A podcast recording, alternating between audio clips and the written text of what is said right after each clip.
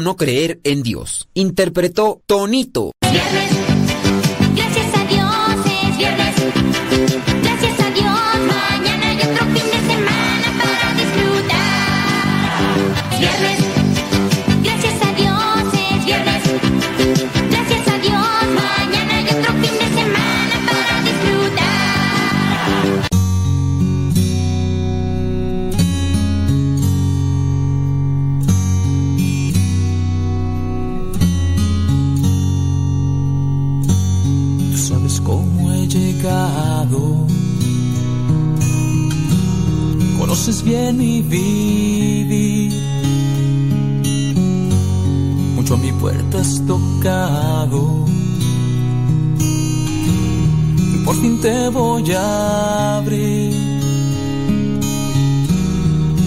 Te necesito, acude a mi llamar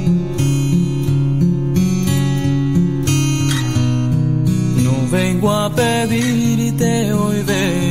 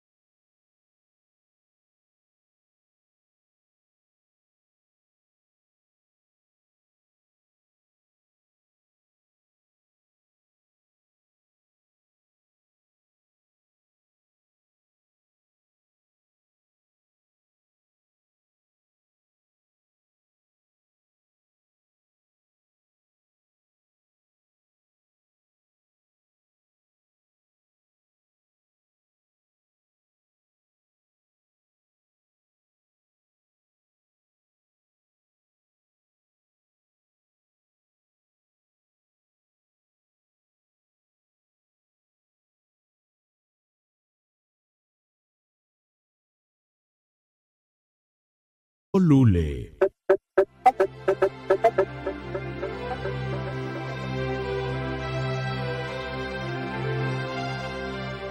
Un pañuelo.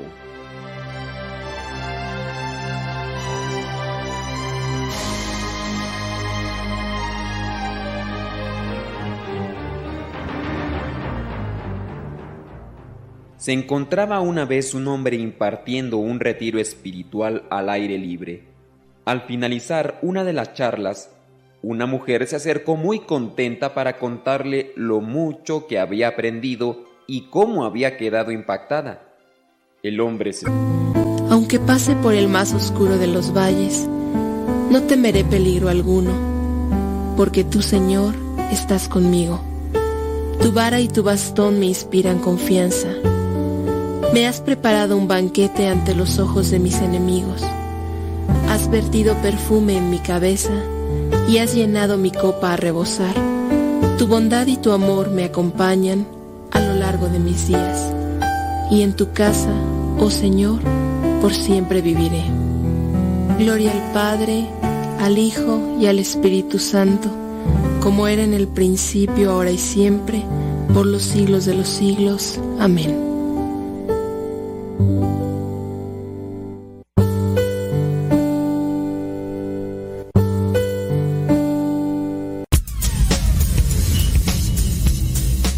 Dice el refrán que a Dios rogando y con el mazo dando. Y el que madruga termina más temprano. Inicia la mañana con una reflexión, aquí, en tu programa, Al que madruga, con el padre modesto Lule Zavala. Comenzamos.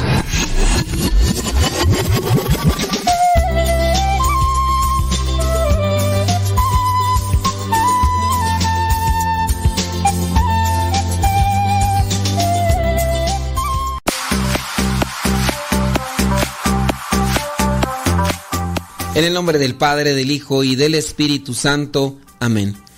Bendito y alabado sea Señor por todo lo que realizas en nuestras vidas. Sabemos que tú trabajas, que realizas milagros en nosotros cuando nosotros abrimos nuestro corazón a ti.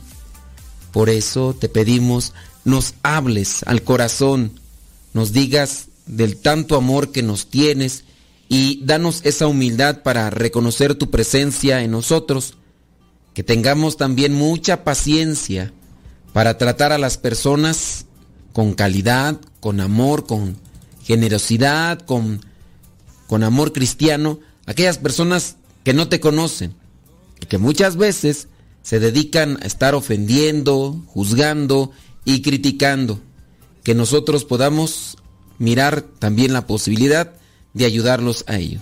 Espíritu Santo, fuente de luz, ilumínanos. Espíritu Santo, fuente de luz, llénanos de tu amor. En el nombre del Padre, del Hijo y del Espíritu Santo. Amén. Preguntas. Preguntas y respuestas. Padre, mi hija va a hacer su primera comunión y ella desea que yo sea su madrina. Lo desea mucho. ¿Puedo serlo? No. Y pon mucha atención, dice el del TikTok. No. Y pon mucha atención. Es que el padrino es un apoyo, es un acompañante en la formación de la fe. Entonces, pues yo entiendo pues de que tu niña te lo pide, con, pero no, busquen a alguien, alguien idóneo, alguien preparado, no es, no es una amistad, no, es alguien aunque no lo conozcamos mucho, no tengamos mucha amistad, porque la confianza a veces está, ¿no? De, ah, es que a esta persona sí, ay, tengo mucha confianza y al otro ni lo conozco ni nada, pero si has investigado y sabes que tiene una vida de fe, aunque no haya confianza, aunque no haya amistad, pues puedes pedirle ayuda.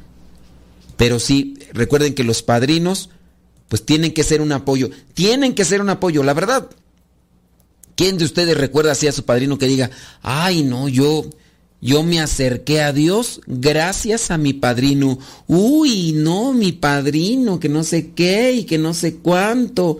Y aquí y que allá. ¿Y ¿Quién de ustedes? ¿Quién de ustedes puede decir eso? A ver, ¿Quién, va a decir, ay no, yo, ay, yo creo que mi fe está fortalecida porque mis padrinos, ay, mis padrinos son unos amores, ay no, están bien preparados mis padrinos, ay no, mi madrina. Pocos, y, y mándenme los testimonios si es que los tienen. Pero como no, no hay, no me va a llegar ninguno. Ninguno me va a llegar. Porque no hay. Por lo menos entre la gente que me escucha no hay testimonios de esos. Así que tú me digas, porque pues sí me vas a decir, ay, mi madrina es bien buena. ¿Buena para qué? Ay, es que es bien buena, bien tierna. Pero ser tierno no es que te ayude en la fe. Digo, no es que tengas que ser grosero, no. Pero, a ver, ¿quién? A ver, de los que me están escuchando, ninguno tienen, ninguno tenemos padrinos de confirmación y de... Nadie. Y si, y si me dicen que sí, me están echando puras mentiras, ni, ni les voy a creer mentirosos. Porque no es cierto, nadie en el mundo no es. Por allá de haber, por allá de haber. Pero de los que me escuchan, mm, te diré. Yo creo que hasta, te voy a decir que no solamente no tenemos padrinos cumplidos, sino que los que nos están escuchando y son padrinos también son mediocres, tibios, patanatas. Y a ver, díganme de ustedes que son padrinos, a ver quién de ustedes realmente está cumpliendo con su papel. A ver. A ver. Por ahí le escuché una expresión al padre Cornejo. Mediocre. Medio cree. Medio cree. O sea, tibio, pues. Mediocre. Oye, ¿cuál será la etimología? Porque yo, yo se la escuché a él y, digo, pues sí, la verdad, sí, el mediocre, medio cree y todo el rollo. Déjame ver aquí la, me voy a ir al Internet Use y voy a buscar un diccionario de etimologías y voy a buscar etimología de mediocre. Vamos a ver cuál es la etimología, porque el padre Cornejo dijo, medio cree, medio tiene fe, sí. Mira, sí existe, sí existe la palabra en el diccionario, en el tumbaburros. Dice, la palabra mediocre viene del latín mediocris, que significa medio, mediano, ordinario, que se considera por muchos un compuesto de medius, medio, intermedio, central, y ocris, una palabra arcaica que significa montaño o peñasco er, escarpado. Así, mediocris significaría en origen el que se queda a la mitad de la montaña, el que está a media altura. Con el tiempo adquirirá, sobre todo en la lengua romance, el sentido de algo pobre e insuficiente, que no destaca y es de escaso mérito. Ya los romanos explicaban así su origen, pero de todos modos no se puede descartar en mediocris haya sido formado por un sufijo analógico que encontramos en el latín en adjetivos y nombres como alasher o volusuris. Bueno, ya. Mediocris, así etimológicamente, el que se queda a la mitad de la montaña, el que se queda ahí, en, a la mitad. Y sí, mediocre. Y pues ciertamente la palabra medio, no, no, son dos palabras compuestas. Mediocre, medio hora, medio, medio piensa, medio duerme, o sea, es una palabra que sí, el tibio. La palabra en, el Apocalipsis será el tibio, ¿no? El tibio. Porque ni está frío ni está caliente. Está medio caliente, es decir, tibio. ¿Y qué dice el libro del Apocalipsis con respecto a los mediocres, tibios, que los, que los, eh, sí que los vomita. Porque no eres frío ni caliente, sino tibio. Y porque eres tibio te vomito, dice la palabra de Dios. Porque tú ni a Dios ni al diablo. Órale. Bueno. yo no soy padrino, por eso de aquí me agarré, porque como no me puedo dar yo tantas pedradas, las veces que me han dicho que sea padrino, yo les he dicho que no, porque ya sé a qué, a qué me comprometo. Entonces, para no andar como algunos de ustedes comprenderán, bola de mediocres, inútiles, buenos para nada. Pónganse salivita para la raspadita, pónganse mertiolate, pónganse pomadita por si les caló. Y si les caló, pues pónganse a trabajar porque pues no faltará, ¿verdad? El que se enoja. Ay, mira cómo nos está tratando el padre. Ay, ya no lo voy a volver a escuchar, nomás nos está ofendiendo.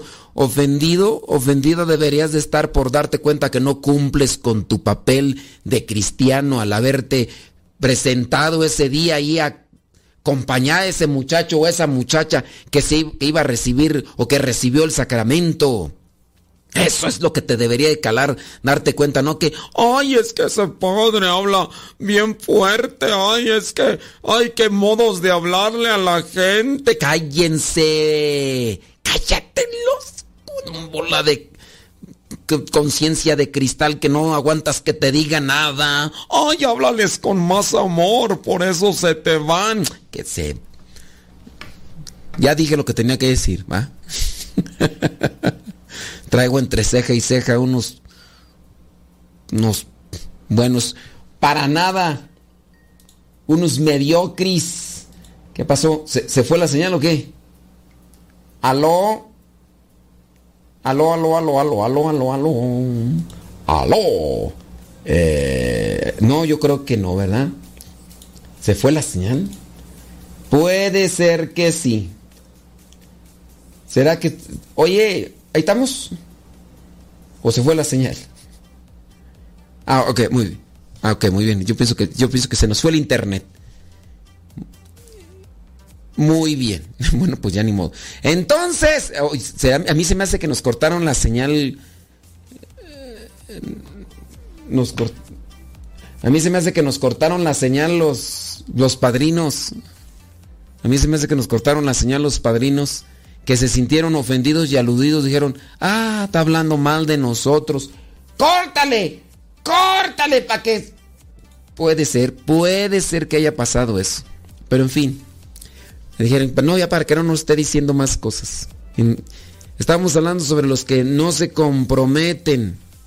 Y eso porque, pues porque por acá nos dice pues que la mamá dice que, que su hija le pide mucho ser la madrina. Entonces, no. Y ponga mucha atención. Busque a alguien, busque a alguien. En algunas diócesis en Italia, por lo menos tres diócesis, les están diciendo que never de limón. Pero vámonos a pausa, ya regresamos.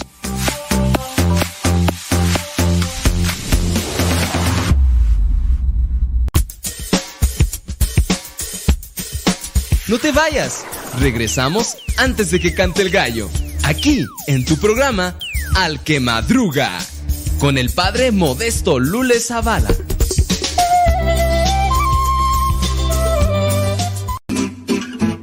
Mamá, ya te dejé mi ropa para que la laves. Mamá, ¿no has lavado los trastes? Vieja, ¿a qué horas me planchas la ropa? Las obligaciones del hogar son de todos los que viven en el hogar. Ya lavé mi ropa, ma. Todos los trastes están limpios y barrí la sala. Listo, vieja. Planché todas mis camisas y hasta les remendé los botonazos. Todos los días puedes tratarla como si fuera 10 de mayo, o por lo menos como deberías tratarla. Porque todos tenemos madre, esposa o suegra. Respétalas.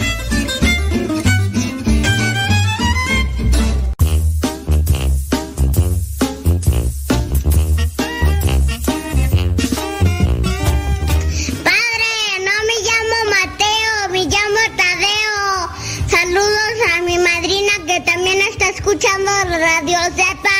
Es que la raya se triga, que nadie lo detenga absolutamente.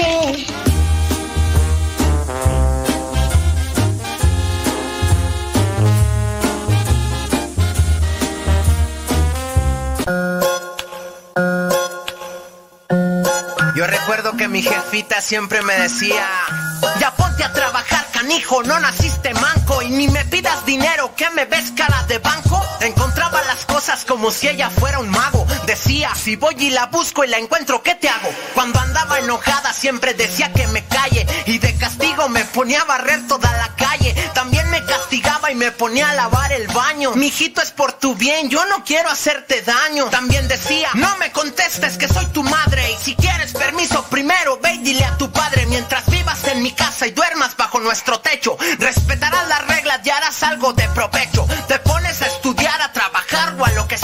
Y limpias tu recámara que se mira bien fea. Y cuidadito con eso de nunca hacerle caso, porque al descuidarte te lanzaba un buen guarachazo. Si quería ir a una fiesta siempre me decía esto, te llevas a tu hermano si no tú tampoco vas. Cuando estaba chiquito pensaba cómo la detesto, apenas salía de mi casa y preguntaba ¿dónde vas? Se aventaba sus buenos caldos en el calorón y me mandaba con la vecina pa' cobrarle el labón. Decía que en sus tiempos y a mi edad ya trabajaba, limpiaba, trapeaba, cocinaba y planchaba. Todos sus regaños nunca los voy a olvidar. Ya ponte a hacer algo, estás todo el día en el celular. Cuando empezaba a llover siempre gritaba que la ropa. Ya quisieran otros pobres tener un plato de sopa. Eso siempre decía cuando no quería comer. Ahorita que lleguemos a la casa vas a ver. Empezaba a regañarme y siempre se equivocaba. Yo me soltaba riendo y un tiraba. Pa' que no me regañara, decía lloro y me salgo. Te voy a pegar pa' que de veras llores por algo. Casi no entiende muy bien la tecnología, pero siempre me sacaba la garra ya con mi tía. Cuando llegaba tarde me decía que no era hotel. Ábrame el candado. Nel, parece que no entiendes, hace más caso el perro. Ya pórtate bien o te llevo al baño y ahí te encierro. Ponte a hacer lo que te dije o te voy a pegar. Debes aprender porque no siempre voy a estar. Yo no sé qué van a hacer el día en que me muera. No más de imaginarlo, ay, ni Dios lo quiera. Ella guardaba bolsas adentro de más bolsas y esas mismas bolsas adentro de más bolsas. Siempre me protegía y me decía, hoy no salgas. Si me quería tatuar, quería que me tatuelas. Yo sé que ya me ama y yo la amo también. Gracias por su regaño, sé que fueron por mi bien. Yo sé que ya me ama y yo la amo también. Gracias por su regaño, sé que fueron por mi bien. Alegre la mañana que nos habla de ti. Alegre la mañana. Ya estamos de regreso en el programa Al que Madruga con el padre modesto Lule Zavala.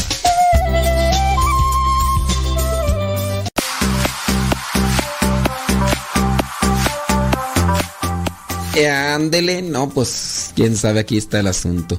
Bueno, eh, miren, sí hay muchas cosas pues que se tienen que analizar con respecto a los padrinos. es que creo que sí hicimos un raspadero por aquí, por allá, pero pues miren, acuérdense que tenemos que hacernos un cuestionamiento y tenemos que revisar nuestra situación de vida. Muchas veces yo pongo de mi parte lo que me corresponde y estoy en la mayor disposición, pero a veces del otro lado, nomás no. Nomás déjeme terminar acá esta cuestión de, de esta, de esta pregunta que nos hicieron. La mamá quiere ser la madrina, ya le dijimos que no, ¿verdad? Eh, dice, los padrinos de bautismo que elegimos para ella Creo que ese fue el día que la vieron y no la volvieron a procurarla. Les estoy diciendo, criaturas, que nada más hay padrinos de título. Y la verdad no siento que haya nadie. Nadie, ¿eh? Dice que, dice que no siente que haya nadie. Y ella desea que sea, dice que la niña desea que sea la mamá. ¿Yo puedo serlo o no? Ojalá pudiera aclarar mi duda. Mire, no puedo hacerlo. A menos de que se vaya a Italia. Váyase a Italia si quiere, le digo, miren, en la diócesis de, en una diócesis de Sicilia, ahí el obispo ha dicho que no a los padrinos, a los padrinos de los em, sacramentos de iniciación. A ver, ¿quién de ustedes sabe cuáles son los sacramentos de iniciación? Porque muchos puede ser que nomás nada de nada. Bueno, allá en Sicilia y otras por ahí otras diócesis he sabido de pues que no, no, no quieren padrinos. Allá. Pero acá todavía bueno, en Estados Unidos y en México, a menos de que un obispo, ¿verdad? También por acá se pronuncie, pero que no se haya hecho público. Yo me enteré de estos de, Italia porque se hicieron públicas las menciones. Puede ser que acá en México, si ustedes conocen algún obispo que haya dicho ad experimentum, como dicen en, en latín, ad experimentum, realizar esta cuestión de del, de no padrinos. Puede ser. Pero sí, yo les hago una, exhortación. Si, miren, si ustedes como padrinos ponen todo de su parte y quieren acercar a sus ahijados, pero los papás son unos, este, pues, ¿qué les digo? Unos, ustedes ya entiendan en mi silencio, interpretenlo. Pues, ¿qué le hacemos ahí? Pues, si usted es padrino o madrina, es que yo quiero acercar a mi hijado, a mi hijada, pero nomás los papás no se dejan, los papás esto, los papás lo otro. Pues ahí ustedes no tienen culpa. Ahí son los papás, ¿verdad? Pero hagan lo posible, comprométanse. Miren, ahorita hay tantas cosas que se pueden compartir de manera virtual, física. Yo, yo es lo que pienso, ¿verdad? Como padrino tengo una responsabilidad con el ahijado. Yo no, yo no tengo. A mí, ahorita digo gracias a Dios, cuando yo estaba morrillo, ah, cómo quería yo salir en, en, las, en, los bailes de 15 años. Ninguna me invitó para que fuera su chambelán. Ay, me, me sentía yo tan mal hasta cierto momento de mi vida, porque a otros sí. Incluso hasta mis hermanos salían de chambelanes y luego los buscaban de principales. ¿Quién sabe si yo porque estoy medio Federico, Federico y medio, ¿verdad? Yo entonces puede ser que por eso no me hayan invitado. Y si no, pues para que no vayan a decir que aquí, para que no des mal aspecto aquí en el, en, el, en el vals, a lo mejor puede ser por eso. Pero en fin, tampoco me invitaron para ser padrino, ya siendo yo una persona mayor. Sí me han invitado ya yo siendo cura, sacerdote, pero pues ahí no. Les digo, miren, yo soy misionero. Ahorita como estoy aquí, puedo estar en otro lado y, y no hay más como que busquen un padrino que esté cerca de manera física y que pueda atender a las obligaciones. Porque pues yo virtualmente, pues, pero pues no, ¿verdad? ¿Qué, se pueden hacer? A ver, mm, ideas para que los padrinos, ahorita para los que les di su raspadita, los que aguantaron, los que no aguantaron ya se fueron, eso ya ni nomás orar por ellos. Pero los que están ahí todavía escuchando y sintieron cómo hasta les temblaba la coronilla, ¿Qué cosas pueden hacer por sus, por sus ahijados? Por ejemplo, regalarles literatura, libros. ¿Qué libros? libros que hablen de la fe. No necesariamente puro catecismo, Biblia, no, regalarles. Incluso, ¿sabes qué? Hay novelas, novelas que les pueden servir. Nada más que también si ustedes son unos iletrados de primera, unos que lentos también para buscar, pues nada más van a estarle dando algo que ni ustedes mismos consumen. No, aquí lo bueno sería, por ejemplo, que tú leyeras y que a su vez se lo compartieras algo de literatura que pudiera servirle para encontrar un refuerzo en su fe. Porque pues tú nada más me dices, ay, a mí me gustaría que el padre nos recomendara libros para dárselos. Yo no los voy a leer porque, ay, no, qué flojera. Ay, no, Dios, ay. Pues tú crees que con esa gente pachorruda, tú crees que se va a poder hacer algo, no. El chiste es que te los leas. Mira, se me ocurre, se me ocurre que, por ejemplo, si son adolescentes, primero tú te chutaras los libros, unos libros que son novela, pero con un sentido de fe. Por ejemplo, yo los que he leído, te los puedo así decir, Crónicas de Narnia. Ay, ahora resulta que las crónicas de Narnia tienen, ya el padre dice que, que, ya la Biblia ya no hay que leerla, que nada más hay que leer las crónicas de Narnia. Ay, no, yo lo vi la de la película esa del diablo y no de la bruja. Ay, no. Esas cosas salen del diablo y luego ahí sale uno montado arriba de, de uno así como, como una chiva. Ay, no, yo creo que Era el mismo Satanás ese que, porque hasta tenía, ay no, ay Dios mío, ay no, ay ese padre ya lo estamos perdiendo, ay, hay que rezar un rosario porque, y luego, y que un león, ay no, Dios guarde la hora de María Purísima. Ya está diciendo el padre, a mí se me hace que ni ha comido el pobre, pero está desvariando. Así pasa, así pasa con gente que no, no, yo me acuerdo, y fueron religiosas, porque las religiosas estaban haciendo un apostolado en aquellos tiempos cuando se compraban eh, las películas en DVD. Uh, ya te imaginarás hace cuánto tiempo. Entonces unas religiosas estaban haciendo un apostolado para ofrecer películas en DVD. Y me acuerdo que me preguntaron, que qué películas yo podía recomendarles, películas con valores. Y les dije, oye, pues ahí está Crónicas de Narnia. Y que se ponen a verla, ni la terminaron de ver. El león, la bruja y el ropero. Y les dije, ¿qué les pareció la película? ¡Ay, qué cosas tan feas! ¡Ay, ese es del diablo! Eso me lo dijeron unas religiosas. Le dije, no, es una metáfora, es una analogía. De, yo ya estaba leyendo los libros, ya me los leí los libros.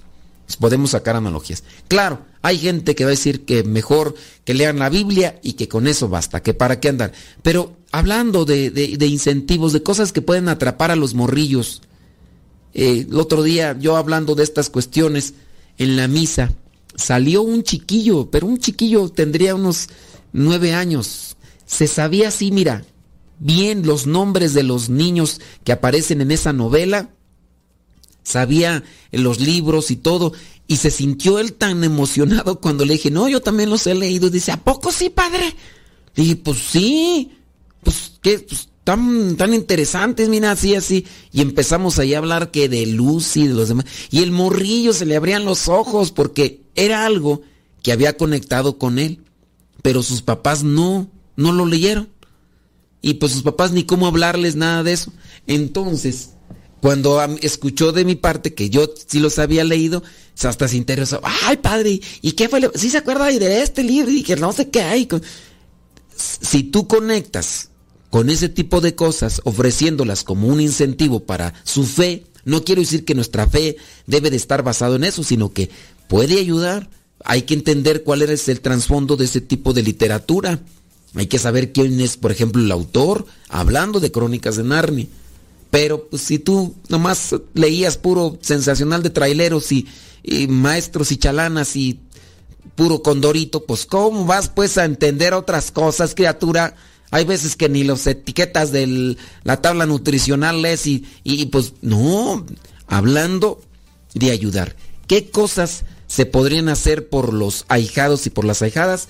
Buscar literatura que conecte con su nivel de conocimiento, con su situación de vida, con su edad.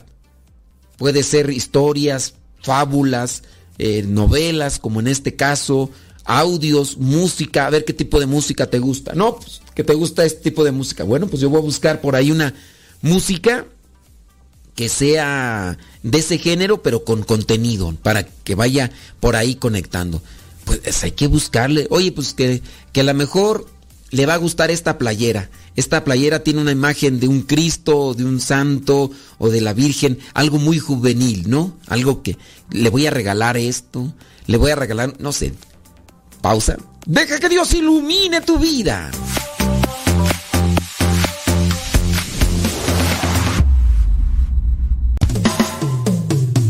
El hombre que se llena de Dios transpira puro amor. No te despegues de la radio. Ya volvemos en el programa Al que Madruga con el padre modesto Lule Zavala.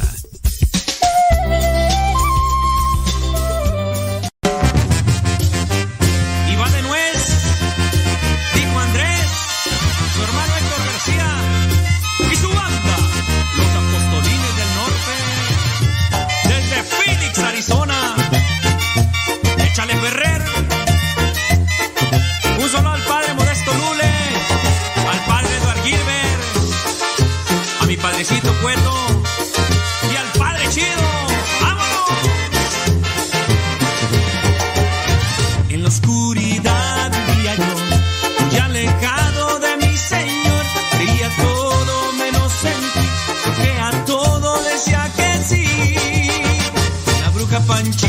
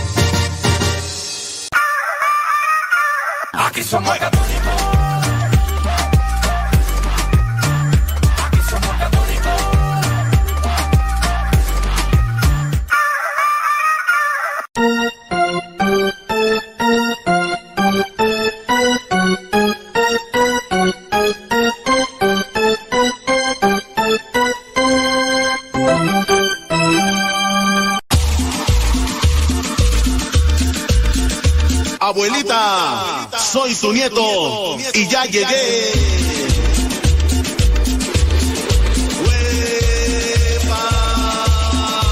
Alegre la mañana que nos habla de ti. Alegre la mañana.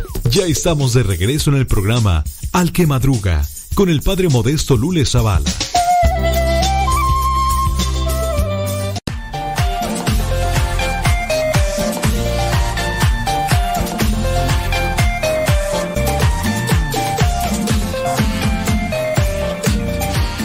Vientos huracanados, criaturas del Señor, bendecidan Señor, chamacos y chamacos. Gracias, muchas gracias.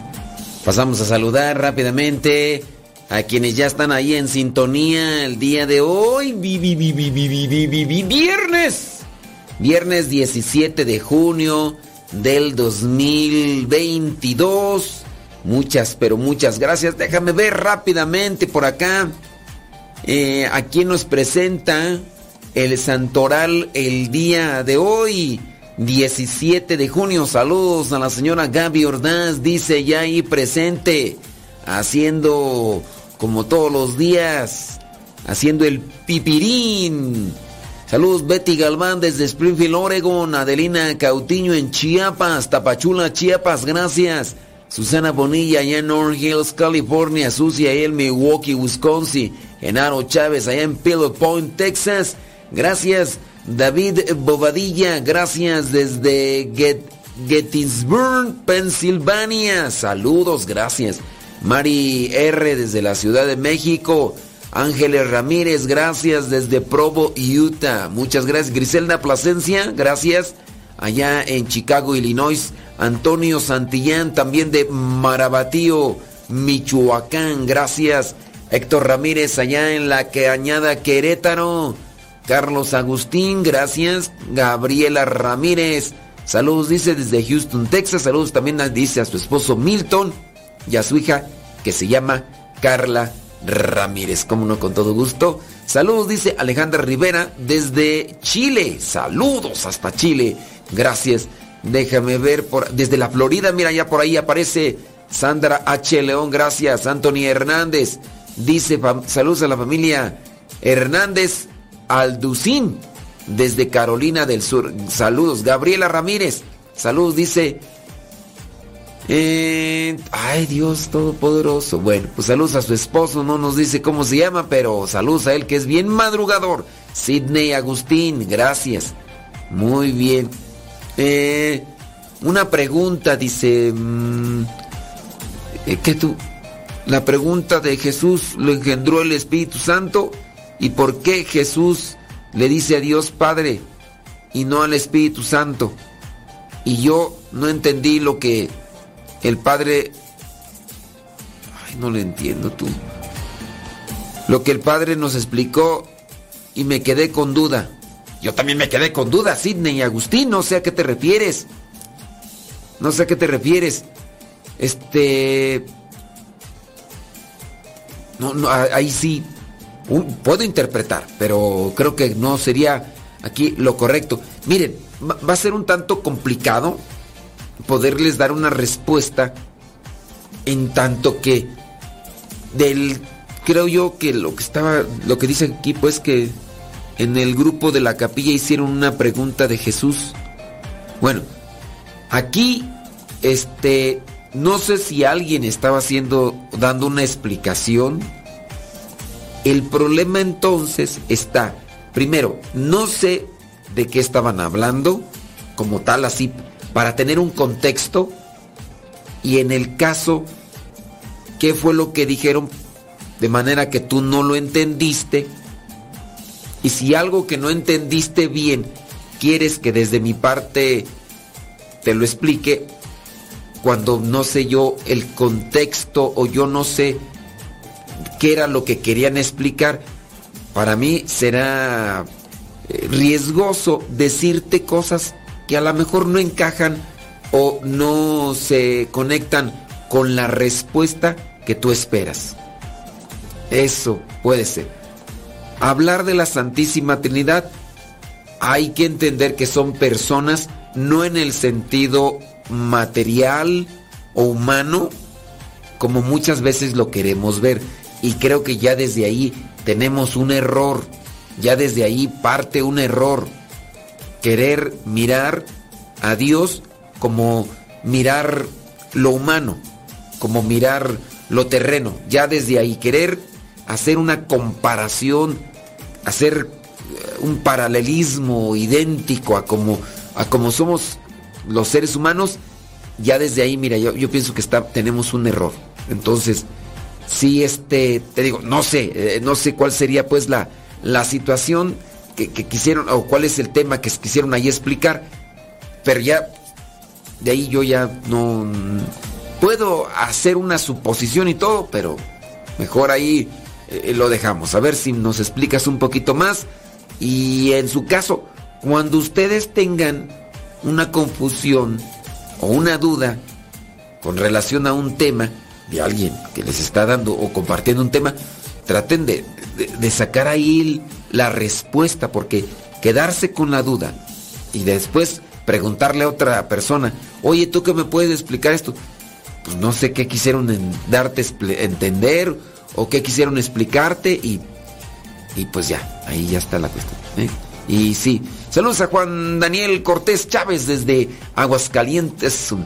Eh, ya saben, tenemos las vías de comunicación. Eh, por ahí tenemos una llamadita. Déjame ver rápidamente quién está del otro lado, las vías de comunicación. Bueno, sí. buenos días. Hoy es día viernes, 17 de junio. ¿Quién está del otro lado? Mire, yo ciertamente estoy ah, hablando sí. porque el día, el día de ayer escuché algo que en realidad no, no me pareció. Bueno, a ver. Lo que pasa es que... Díganos, díganos, díganos. Ayer nos llegó un, un mensaje en audio donde explicaban sobre el origen de Corpus Christi. Sí, ayer fue Corpus Christi. Y Día de las mulas también. Y bueno, ahí daban a conocer lo de lo del día, lo, de la radio. de, Yo la verdad no, no había escuchado su radio. Yo igual aquí. Para serle sincero, yo, yo no escucho radio.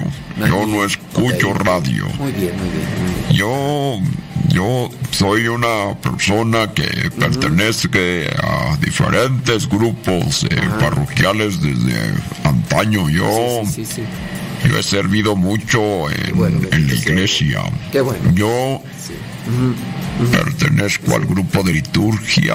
He estado también ahí en la adoración nocturna, y, y bueno, y he estado también en otros grupos. Yo, Sí, sí, pues hay muchos. gracias a Dios y gracias a mi padre, a mí me han dado una una formación pues en el servicio Qué bueno. y pues eh, sí yo, yo, yo sí he recibido preparación, o sea pues uno uno tiene que pues recibir preparación es permanente, es la formación permanente. Pues, que- de, pues sí, o sea, eh, eh, no sé, es- mire, no, aquí yo pues, no, no voy a ponerme a decir, ¿verdad?, de la preparación, pero algunos padres este, nos han dado un tema. eh, a veces yo he leído por ahí unos folletitos, ¿verdad? Y, pero yo, yo soy de la idea, pues, que, que cuando uno ya está en un grupo, pues uno ya está preparado y, Pues y bueno, no se crea. quiero ir al grano, ¿verdad? Porque, mire, yo casi no escucho radio así, bueno, más bien no escucho. Ok, Y ayer que llegó el audio, ayer que llegó el audio, Sí, los invitamos para. que decía de esta radio, de Radio Sepa, Sí, sí, sí. que pues me metí. Qué bueno. Me metí y Sí.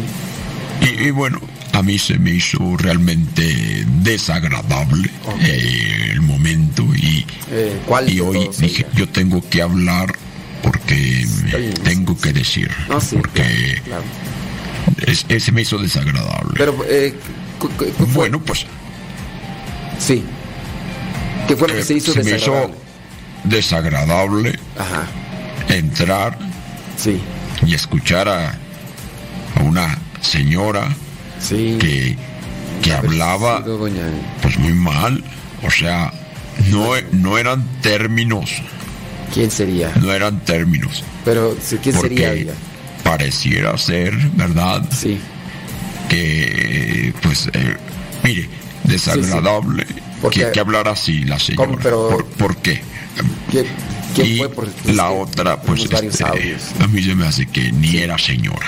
A mí se me hace que ni era señora, a mí se me hace que, que era alguien, que era alguien que, que cambiaba la voz. No, ¿qué pasó? ¿Qué pasó?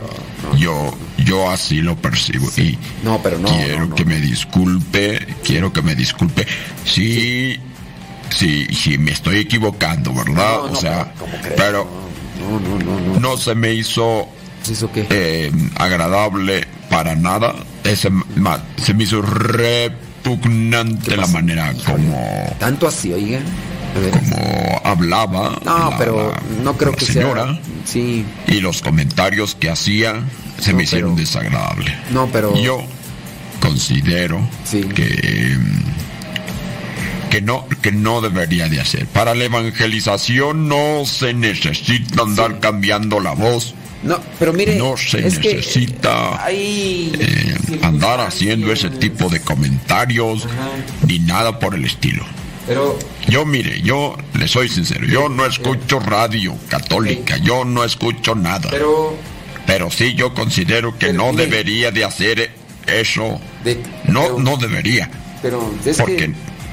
pues no, es que eso es- no es evangelización. Yo, No, pero es como le digo, yo he estado por décadas yo sirviendo y yo no estoy de acuerdo. No, pero mire, es que. Yo no eh, sé También hay, pues. diferentes- se tendría que Sí. hacer en la radio, pero yo no estoy de es que la- acuerdo con que se haga es ese tipo de comentarios. No, la, O- la radio, mire. eh, ¿Qué es eso de, de cambiar voces? ¿Por, pero por es- qué? es que yo mire, la, radio, pues, tiene yo- una función.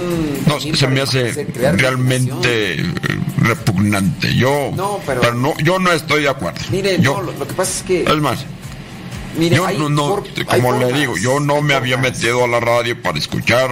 Sí, pero- no, yo no soy así. Es que yo no. la radio Yo también es para a lo que me enfoco. La, y la yo radio tiene también esa función de, de- recibo su evangelio. Sí, gracias. Y su evangelio realmente me ayuda. Qué bueno, yo lo comparto a muchas gentes. Qué bueno. a muchas personas. ¿Cuántas? Como unas ¿Cuántas? 10 en mi sí. grupo. Gracias, le agradezco mucho. Y sí. Pues no se me hizo para nada agradable que usted esté allí. ¿verdad? Y que luego a una, una señora, Pero, o sea, no sé si... Ya ni yo entonces. aquí, Yo digo que no era señora. ¿Pero por qué? ¿Por, por qué estar haciendo mire, esas es que, cosas? pues es la participación de la no, gente. eso es lo que no entiendo. No, Yo, mire, eh, como le digo, es- yo, yo no sé qué se tendría pues, que hacer en una radio. Pero yo digo que eso no. No, pero mire, Y que- eh, hay que también darle oportunidad. Pues bueno, yo diría es que radio, eh, eh, pues mejor radio, eh, para, el evangelizar, para evangelizar no se necesita, y yo se lo digo porque yo, yo aquí tengo sí, tiempo. yo- Yo, yo- yo sé, yo sé, no yo sé cuántos años tenga usted. Yo, pero, yo le, mire, yo yo, le gano. 40. Yo, yo, yo he, No, yo he pero- estado No, mire, eh, no se en no grupos se enojen. y Pero es a mí es- me es enseñaron los padres misioneros Pero- hace muchos sí, años yo- pues yo soy y desde entonces pues, yo estoy pero yo sirviendo. misionero. porque Mire. yo a, a mí nadie me cambia. A mí No, pero es que la a mí no es yo así, yo estoy convencido. Mire, lo y yo es dije tengo que hablarle. No, tengo gracias, que hablarle yo le agradezco, al padre que se dio porque el, el tiempecito. eso, eso que están haciendo allí no, no está bien. No, pero es que yo es les diría que sí Mire, en verdad quieren evangelizar no hagan eso no, no eh, eh, eso no Pero fue una llamada, oiga, fue bueno, de alguien que así Pues como yo, usted. yo mejor me quedo con el evangelio. Yo no voy a volver a escuchar su, No, su estación. chance, Yo no. Porque yo no estoy de acuerdo con que hagan eso. Eh, eso no es evangelización. ¿Cómo que no? Eh, Mire, sí se puede. Eso no es evangelización. Hay formas, hay No. maneras, pues, en las que se puede. No, ah, no, no, mire. Sí, no, eh, mire, yo de aquí veras, no voy a entrar tampoco en polémica. Ah, mire, a mí no me pregunte no. esas cosas. Mire, usted ¿qué- usted debe sí, saberlo. ¿qué es yo solamente le digo Sí. que eso no está bien. No, pero. Eso no está bien. Es que, eh, mire. Y a ver, yo ya veo que ¿qué usted se está enojando. Yo, usted no aguanta mucho. No, usted no, no debería de estar tampoco aquí en la radio, porque usted no aguanta Pues mucho. sí, pues, pero no. Yo y que- ¿qué es lo que se mejor, yo ya aquí mejor le dejo porque eh, con usted no se puede. Porque con usted no se puede.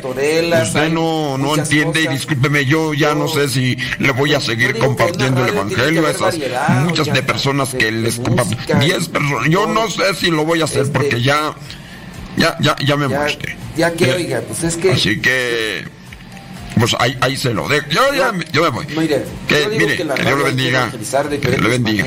y- Y que lo ilumine. Se puede. Porque a mi consideración lo que está haciendo voz no es de evangelización. No, que Dios que bendiga. sí, oiga. Ay, discúlpeme, pues, pero.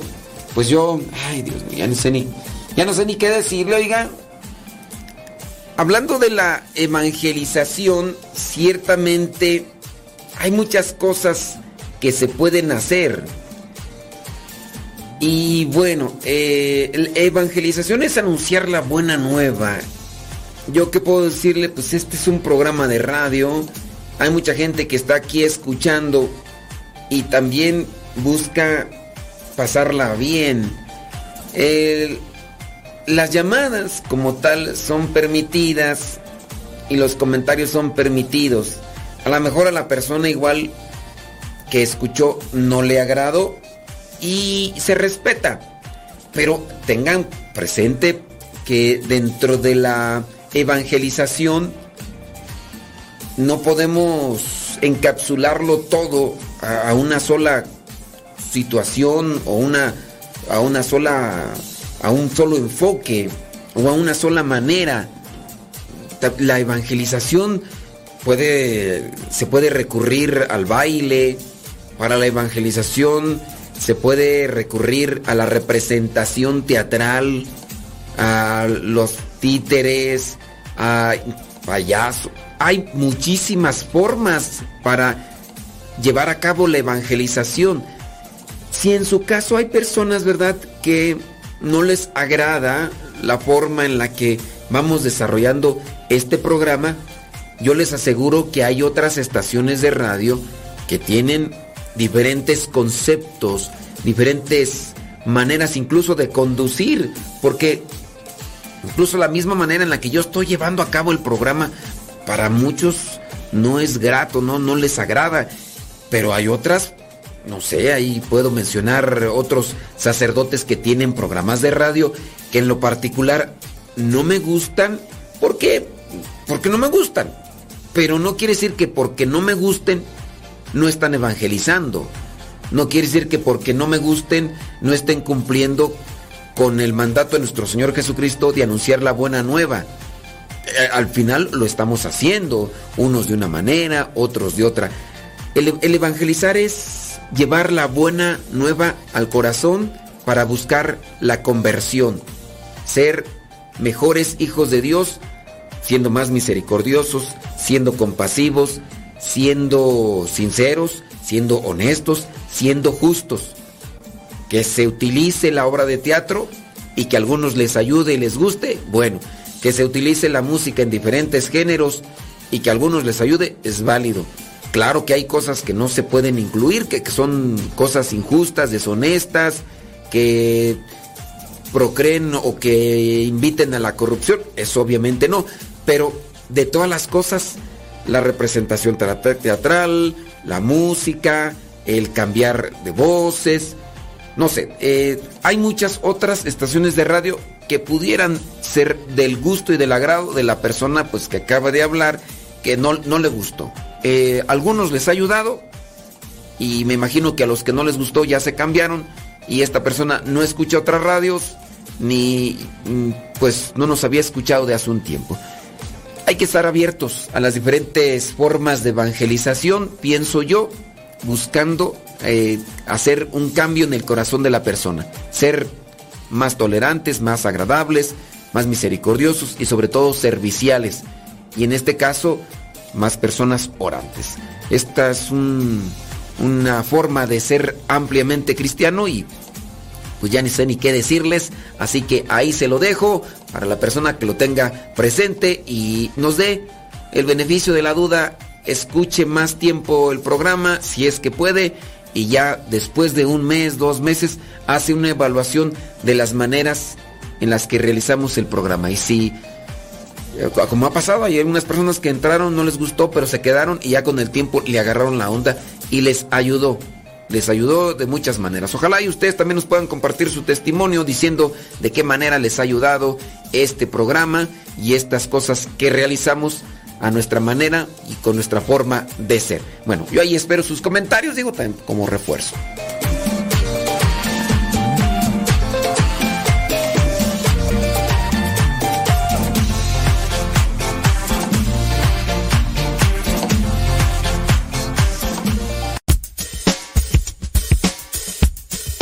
No te vayas, regresamos antes de que cante el gallo, aquí en tu programa Al que Madruga con el padre Modesto Lule Zavala.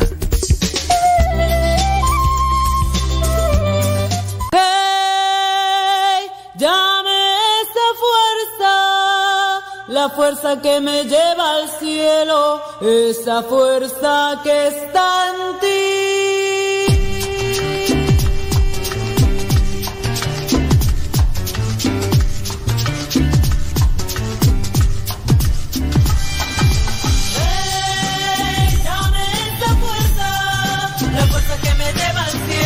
Esa fuerza que está en ti.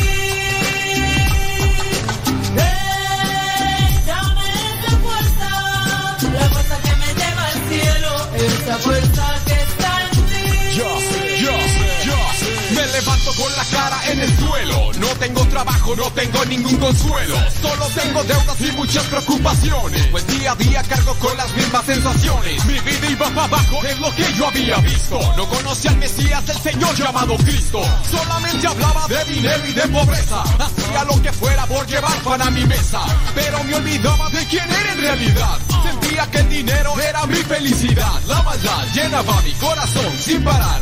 El veneno recorría mi alma al caminar. Pero me di cuenta de que alguien arriba estaba viendo. Ángeles y demonios por mí estaban combatiendo. Es verdad lo que te digo, hermano, no te estoy mintiendo. Que el amor de Jesucristo por ti siempre será eterno. Dame esa fuerza, la fuerza que me lleva al cielo, esa fuerza que está en. Hey, dame esa fuerza, la fuerza que me lleva al cielo, energía, lléname de tu entusiasmo. Llévame de tu mano, la cual a veces he soltado. Nunca le he olvidado, por eso vengo a tus brazos. Y como todo dijo, mucho me he equivocado. Rescátame del mundo, lléname de tu amistad. La que nos dice cómo obtener buena vida. Esa que todos buscan y que contigo se encuentra. Esa a la cual yo le llamo vida completa. Es que tú con nosotros, dime quién contra nosotros. Andando a tu lado, el debajo se queda flojo. Tú eres el apoyo en el cual mi vida enfoco. El dueño de este mundo, eres alguien maravilloso. Acaparas mi atención cuando no veo solución. En ti yo pongo todo cuando tomo el micrófono. Rompamos las cadenas, obtengamos libertad. Andemos por el mundo proclamando la verdad. Hey. Dame esa fuerza, la fuerza que me lleva al cielo, esa fuerza que está en ti. Hey, dame esa fuerza, la fuerza que me lleva al cielo, esa fuerza que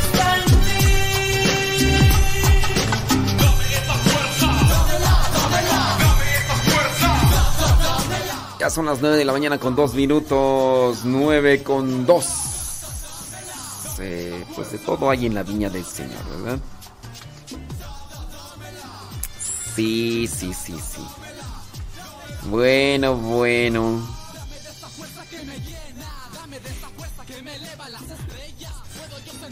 Así es. Bueno, pues... eh, ¿Qué dice por acá tú?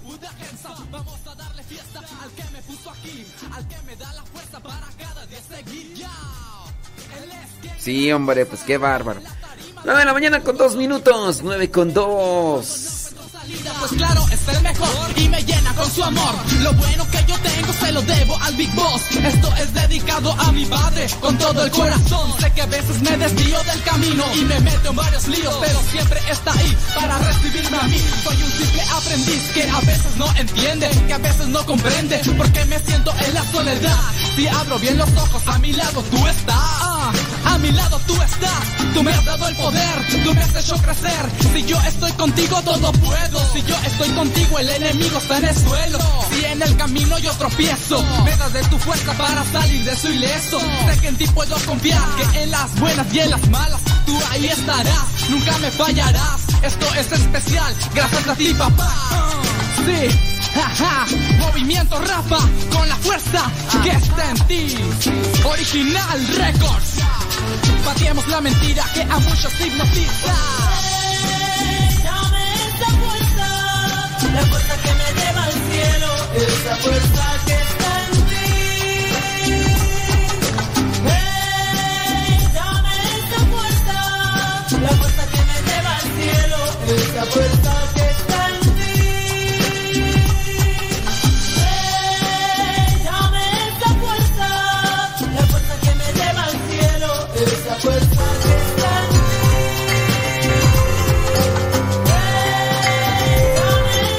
Vámonos con una pregunta bíblica. Espero que pongas mucha atención y aprender con esto. La pregunta es la siguiente. Según San Mateo, según San Mateo, ¿cuál vendría a ser la lámpara del cuerpo? Según San Mateo, ¿cuál vendría a ser la lámpara del cuerpo? ¿El ojo, el corazón o el alma? Según San Mateo, ¿cuál vendría a ser la lámpara del cuerpo? ¿El ojo, el corazón, el alma?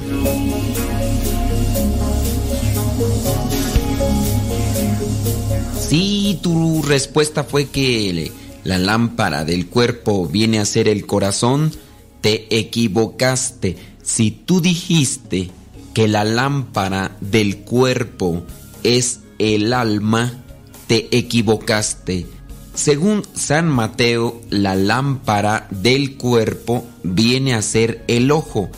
Esto lo encontramos en Mateo capítulo 6, versículo 22. Dice así este versículo, los ojos son la lámpara del cuerpo. Así que, si tus ojos son buenos, todo tu cuerpo tendrá luz. Pero si tus ojos son malos, todo tu cuerpo estará en oscuridad. Y si la luz que hay en ti resulta ser oscuridad, que negra será la oscuridad misma. Esto es Mateo capítulo 6 versículos 22 y 23. Los ojos como lámpara del cuerpo. Aunque no se crea, los ojos son muy importantes por el hecho de qué es lo que regularmente vemos, en qué nos enfocamos, qué es lo que leemos. Cuando miramos algo, con qué intención lo miramos. Si te fijas, los ojos entonces vienen a ser una parte primordial. Obviamente quien procesa todo es el pensamiento, pero cuando miras algo, ¿con qué intención lo estás mirando? ¿Qué es lo que regularmente miras en internet? ¿Qué tipo de videos? ¿Qué tipo de literatura? ¿Qué tipo de imágenes? Cuando miras a una persona, ¿cómo la miras? Dice el pasaje bíblico, si tus ojos son buenos, todo tu cuerpo tendrá luz que también nosotros cuando miremos cualquier cosa tengamos buena intención y si tú detectas que hay algo que no te sirve y que no te ayuda y que te perjudica, mejor quitar la vista de eso que estás viendo. Porque si tus ojos son malos, todo tu cuerpo estará en oscuridad tendrás pensamientos malos y te puedes llenar de odio, de orgullo, de coraje. No solamente estamos hablando de una cuestión meramente lujuriosa, sino también mirar con desprecio, mirar con orgullo, con soberbia, mirar con envidia a otra persona. Porque si la luz que hay en ti resulta ser oscuridad, que negra será la oscuridad misma. Cuidemos la lámpara de nuestro cuerpo, según San Mateo, que vienen a ser los ojos o la manera como miramos las cosas.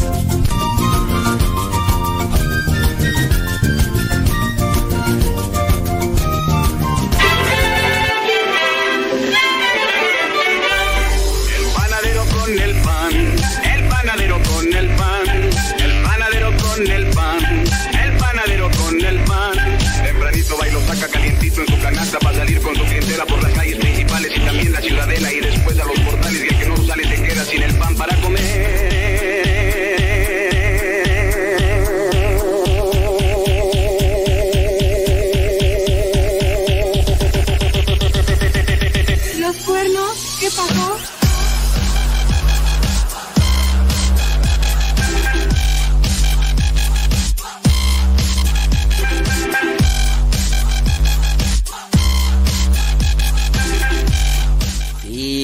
hablando de los diferentes gustos de de lo de la radio, pues hay personas, ¿verdad? Que pues no se les hacen bien la, la participación de Doña Engracia y todo. Y, y bueno, e, ese ratito mmm, hablamos de de la evangelización y utilizar títeres obras de teatro y demás. Solamente que pues, hay que aclarar el asunto porque pues eh, mencionar esto de, ¿sabes qué? Para la evangelización se pueden utilizar títeres. Y entonces ya, por el hecho de que yo lo haya mencionado, puede ser que se me tome así como que, ah, sí, se pueden utilizar títeres. Pues, pues ándale. O sea, vamos a Utilizar títeres en la misa. No. No, no, no, Este. Mm, ¿Quién fue el que hizo esto de, la, de los títeres? Tú. Ay, tú ya no me acuerdo quién fue. Sí, miren, eh, no me acuerdo quién fue el que hizo el comentario de los títeres. Nos lo mandó ahí por el Telegram. Pero Solamente eh, tenemos que aclarar ese punto. Si hemos dicho que se puede utilizar para la evangelización títeres, obras de teatro, mm, eh, payasos, no hemos dicho en ningún momento que estas cosas se incluyan en la Santa Misa. La Santa Misa no debe ser adulterada. A ver si la persona que nos hizo el comentario nos manda otra vez el mensaje por Telegram, ahí de decir yo soy. Aunque le ponga yo soy, ya con eso lo identifico. Es que como hay muchos, pero muchos mensajes ahí en el Telegram, no logro identificar pues bien quién es.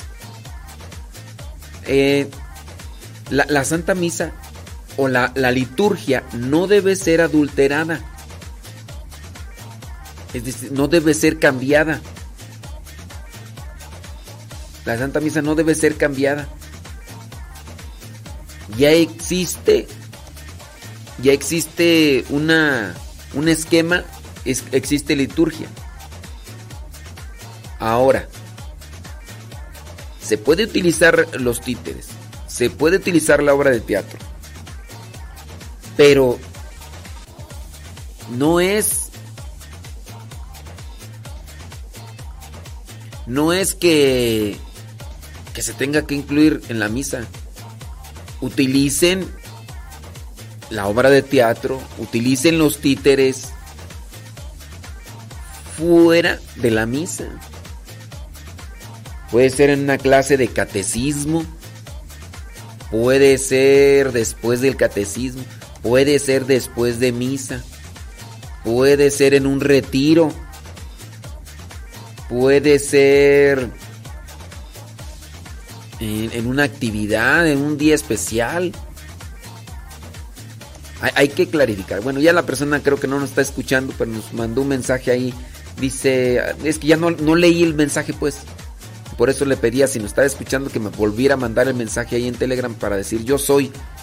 Eh, pero creo no, no ha llegado. Mm, mm. Sí. Bueno, la cuestión entonces es, ¿se pueden utilizar todas estas cuestiones que mencioné fuera de misa. La misa. En la misa no se tiene que adulterar. No se tiene que adulterar. Porque,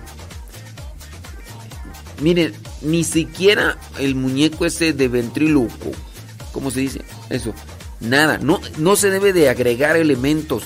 Es más, ni bailes. La Santa Misa no debe ser adulterada ni siquiera con bailes. Dígase, por ejemplo, del 12 de diciembre. El 12 de diciembre algunas personas llegan a incluir danzas y no sé qué, no se debe. Si quieren danzar después de misa, pero no dentro del templo. El templo no es para danzar. El templo es para la oración. El templo, y acuérdense que la misa es la oración por excelencia. La misa es la oración por excelencia. Entonces, el templo es para orar, para adorar. Si tú le quieres bailar, bueno, Dios está en todas partes, bailale ahí en el atrio. Yo sé que en ocasiones por cuestiones pastorales el templo puede usarse en ciertos momentos para alguna actividad, pero no se debe de utilizar porque, digamos, no hay espacio o está lloviendo y hay que hacer una actividad, bueno, pues hacerlo con todo respeto. Pero no hacer del interior del templo un supermercado. No hacer del interior del templo como si fuera un parque recreativo. Yo sé que hay lugares donde se puede celebrar la Santa Misa de manera así abierta, un estadio y todo, pero digamos que son lugares y momentos.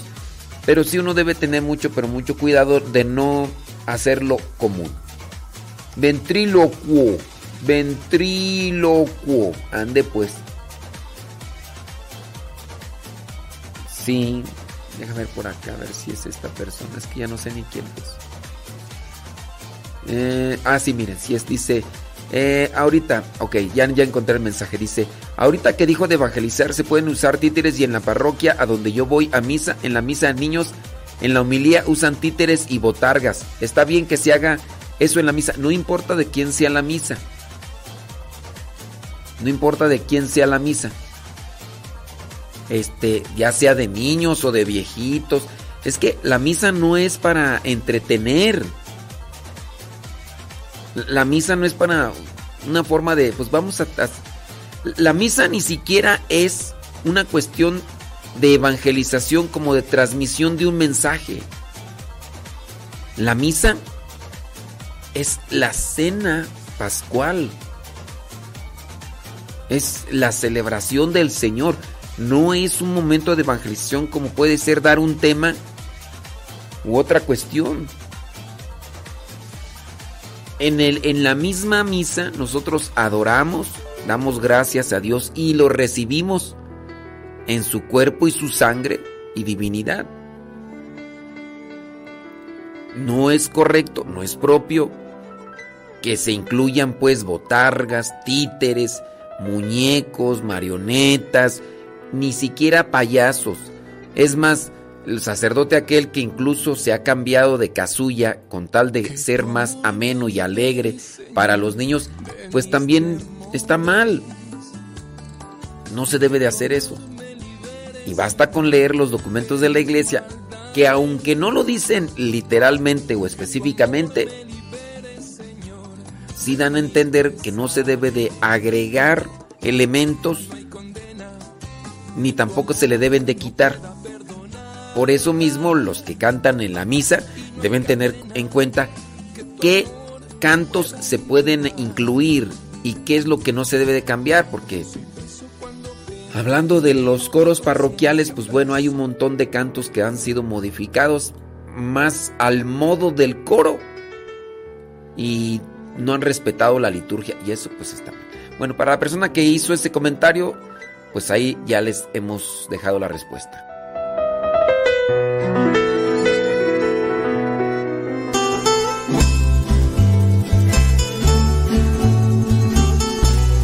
Hablando de coros, el coro Cristo Redentor, un coro que surgió allí en Saltillo, Coahuila, en la colonia Guayulera, en mis tiempos, en mis tiempos, en mis tiempos cuando estaba por allá en el año 1999, 2000 andaba de misión por allá. Ya están viejos los pastores. Por ahí andaba una una gran cantidad de muchachos. Ya ahorita señores, quién sabe, a lo mejor ya hasta abuelos porque ya ves cómo está la juventud en la actualidad, en aquellos tiempos. Ah. Sí, sí, sí. Toda- todavía estará Javier Fuentes tú en el coro, pues que ya desde aquellos tiempos estaba y bueno.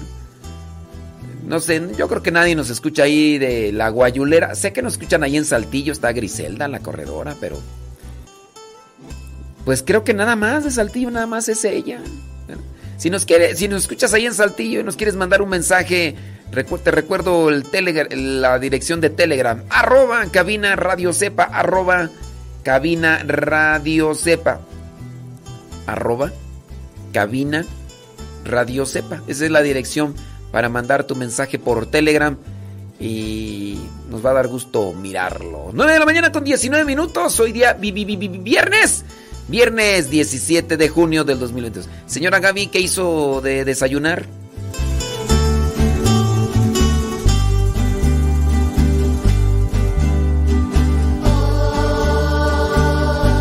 No, en el 2000 yo no era seminarista.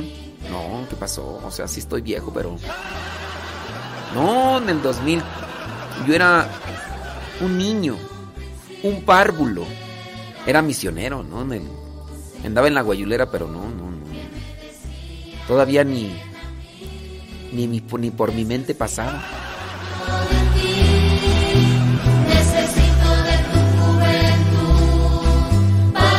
Era un tizoncillo, tizoncillo.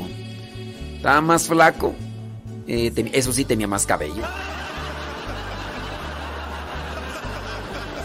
Y como andaba en el sol, pues, estaba más prietillo de lo normal. Sí, no, no, ¿qué pasó? ¿Qué pasó? ¿Qué pasó? Escuché tu voz y hoy te quiero. En aquellos tiempos ya en ese coro estaba el coreano. ¡Coreano! Mi corazón quiero. Bruce Lee le decían, cálmate Bruce Lee, no es cierto, le decían coreano ya desde aquel tiempo. Me has dicho ven y sígueme y yo te digo. Yo hasta pienso que en ese en esta grabación ha de estar ahí el coreano ahí tocando el bajo, creo. El tololoche le dicen. donde vayas.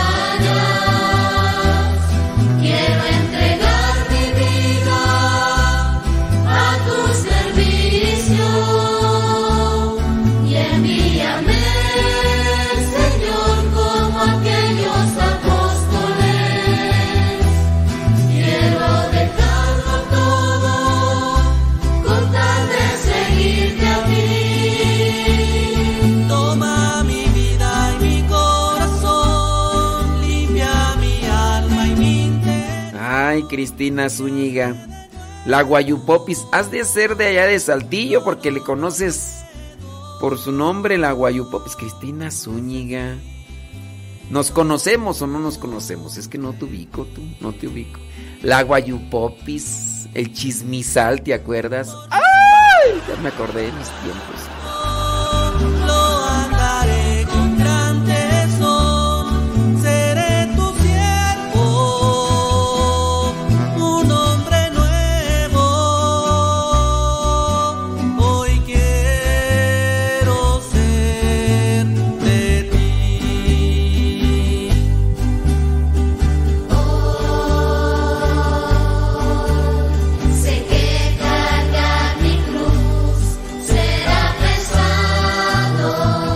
Dice Cristina Zúñiga que estuvo antes que nosotros.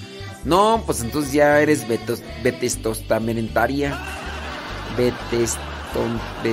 Vetestam. Vestes. ve- Que no debo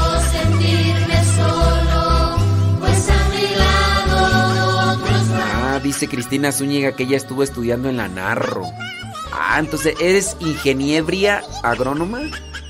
Quiero ofrendar mi vida por mis hermanos. Saludos a los ingeniebrios agrónomos que nos escuchan. Donde haya paz, donde exista Veterotestamentaria.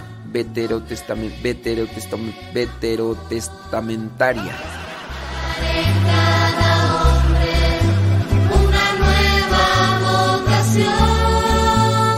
Ubicas entonces la Guayupopis.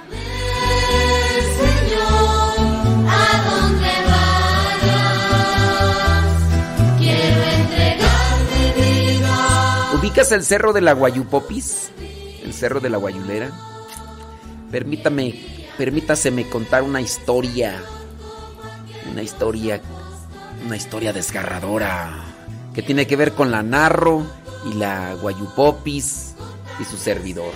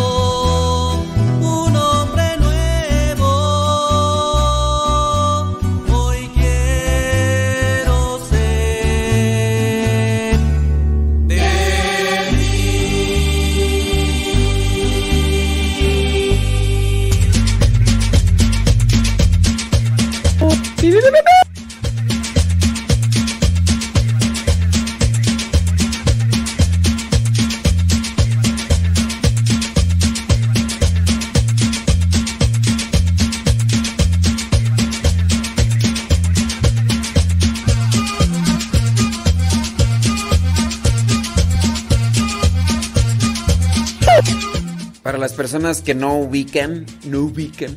Cuando yo digo es una persona veter- veterotestamentaria, búsquenle en internet. Búsquenle veterotestamentaria. Váyanse al internet y busquen la etimología de veterotestamentaria. Ya cuando yo digo Cristina Zúñiga es veterotestamentaria, ya, ya mira, después de varias veces ya veterotestamentaria. Cristina Zúñiga es veterotestamentaria. Ya no se me traba la lengua. Permítaseme contar una historia ahorita que dice que ella estudió en la Narro. Ah, sí, dice que su esposo subía el cerro de la Guayulera. En la Guayu compramos la ropa de, de segundo uso en el tianguis de ahí. Sí, ahí en la, en, la avenida esa, pues ahí estaba la, la, la parroquia Cristo Rey, pues por ahí. De ahí comenzaba el tianguis, el tianguis de la Guayulera. No, ese tianguis es clásico, ¿eh? es clásico. Varias veces lo recorrí caminando del, de un extremo a otro porque pues así era la onda. Irse caminando hasta la colonia La Minita. Desde ahí, desde la Guayopopis hasta La Minita. Y bendito sea Dios, eh, pudimos hacer amistad con, con gente. Ahí la Bebis. La Bebis, eh, pues su familia ahí vivía. No, es veterotestamentaria. El, la Bebis, bueno, Cristina Zúñiga, yo me imagino que si estuviste allá, sabías de las gradas. De las gradas ahí de la guayulera. Bueno, era entre la guayulera y la minita, ¿no? Las gradas, no. Después incluso hasta el gobierno municipal después mandó quitar las gradas, derrumbar las gradas ahí. Nosotros podíamos andar ahí con toda tranquilidad porque una de las muchachas de las familias de ese lugar comenzó a recibir los cursos bíblicos. Entonces nos ubicaban, nos decían, nos decían, este, los muchachos decían, no, pues ahí vienen los muchachos. Y pues sí, andábamos en las gradas nosotros como si anduviéramos por nuestra casa. Es una historia larga de, de, contar eh, solamente los que son de aquellos lugares y quién sabe si Cristina Zúñiga sabía de, de, de las gradas, pero bueno, a dónde voy. Hablando de la narro y ahí va la historia. Resulta que este cerro de la Guayulera, mi estimada Cristina Zúñiga, eh, incluso ahorita este mismo cerro de la Guayulera tiene un Cristo que en aquellos años cuando yo estaba por allá, el padre, el párroco, en paz descanse, el padre Antonio Elizondo, que duró muchos años ahí, tenía un proyecto, tenía un sueño, poner un Cristo en la cima de ese cerro. Decía, un día vamos a poner un Cristo. Y de hecho también él tenía pensado colocar un Via Crucis. No creo, no sé si se pudiera hacer el Via Crucis, pero tenía el sueño de poner un Cristo en la cima de ese cerro. Todavía lo alcanzó a mirar porque con el proyecto del gobierno y todo se logró poner ese Cristo. Después lo quemaron, pero bueno, ahí sigue el Cristo. En la cima de ese cerro llegaba el año 2000. En el año 2000, Misioneros Servidores de la Palabra programó un retiro en el Estadio Azteca. En el Estadio Azteca. Imagínense, Misioneros Servidores de la Palabra solamente organizar un retiro en el Estadio Azteca. Ya lo habíamos organizado dos años en la Plaza de Toros México, con lleno absoluto e incluso con mucha gente que no logró entrar. Por eso el padre fundador, el padre Luigi Butera, dijo, vámonos ahora al Estadio Azteca. Pero era un salto abismal porque de 50 mil querer organizar un retiro para 100 mil, pues estaba así como que, así medio descabellado. Pero en fin, se propuso y confiando en Dios dijeron, vamos a hacerlo, pues vamos a hacerlo. Pues ándenles, que empieza la promoción. Y para la promoción, no las conozco, se nos hacía Sí. Oh, no, vivías en Bellavista. No, pues en Bellavista, pura son, pura gente popis, Cristina. Sí, ahí la guayulera era de hecho, algunos taxis no querían entrar a la Guayupopis. Sí, entonces, la zona de las gradas en aquellos tiempos era la zona donde se vendía droga. Entonces era una zona caliente. No podía entrar ahí o llegar cualquier persona así desconocida porque luego, luego de la... Y nosotros andábamos en las colonias ahí más peligrosas. se agarraban ellos, los las pandilleros se agarraban a, a golpes y demás, pero porque ya nos conocían, ya no nos hacían nada. Y entonces, ahí andábamos. Bueno, la cuestión está de que regreso al punto de que se organizó y se propuso ya el retiro para los 100.000 jóvenes en el Estadio Azteca año 2000. Entonces yo era el coordinador para aquel momento dije, ¿cómo le hacemos para una promoción así grande?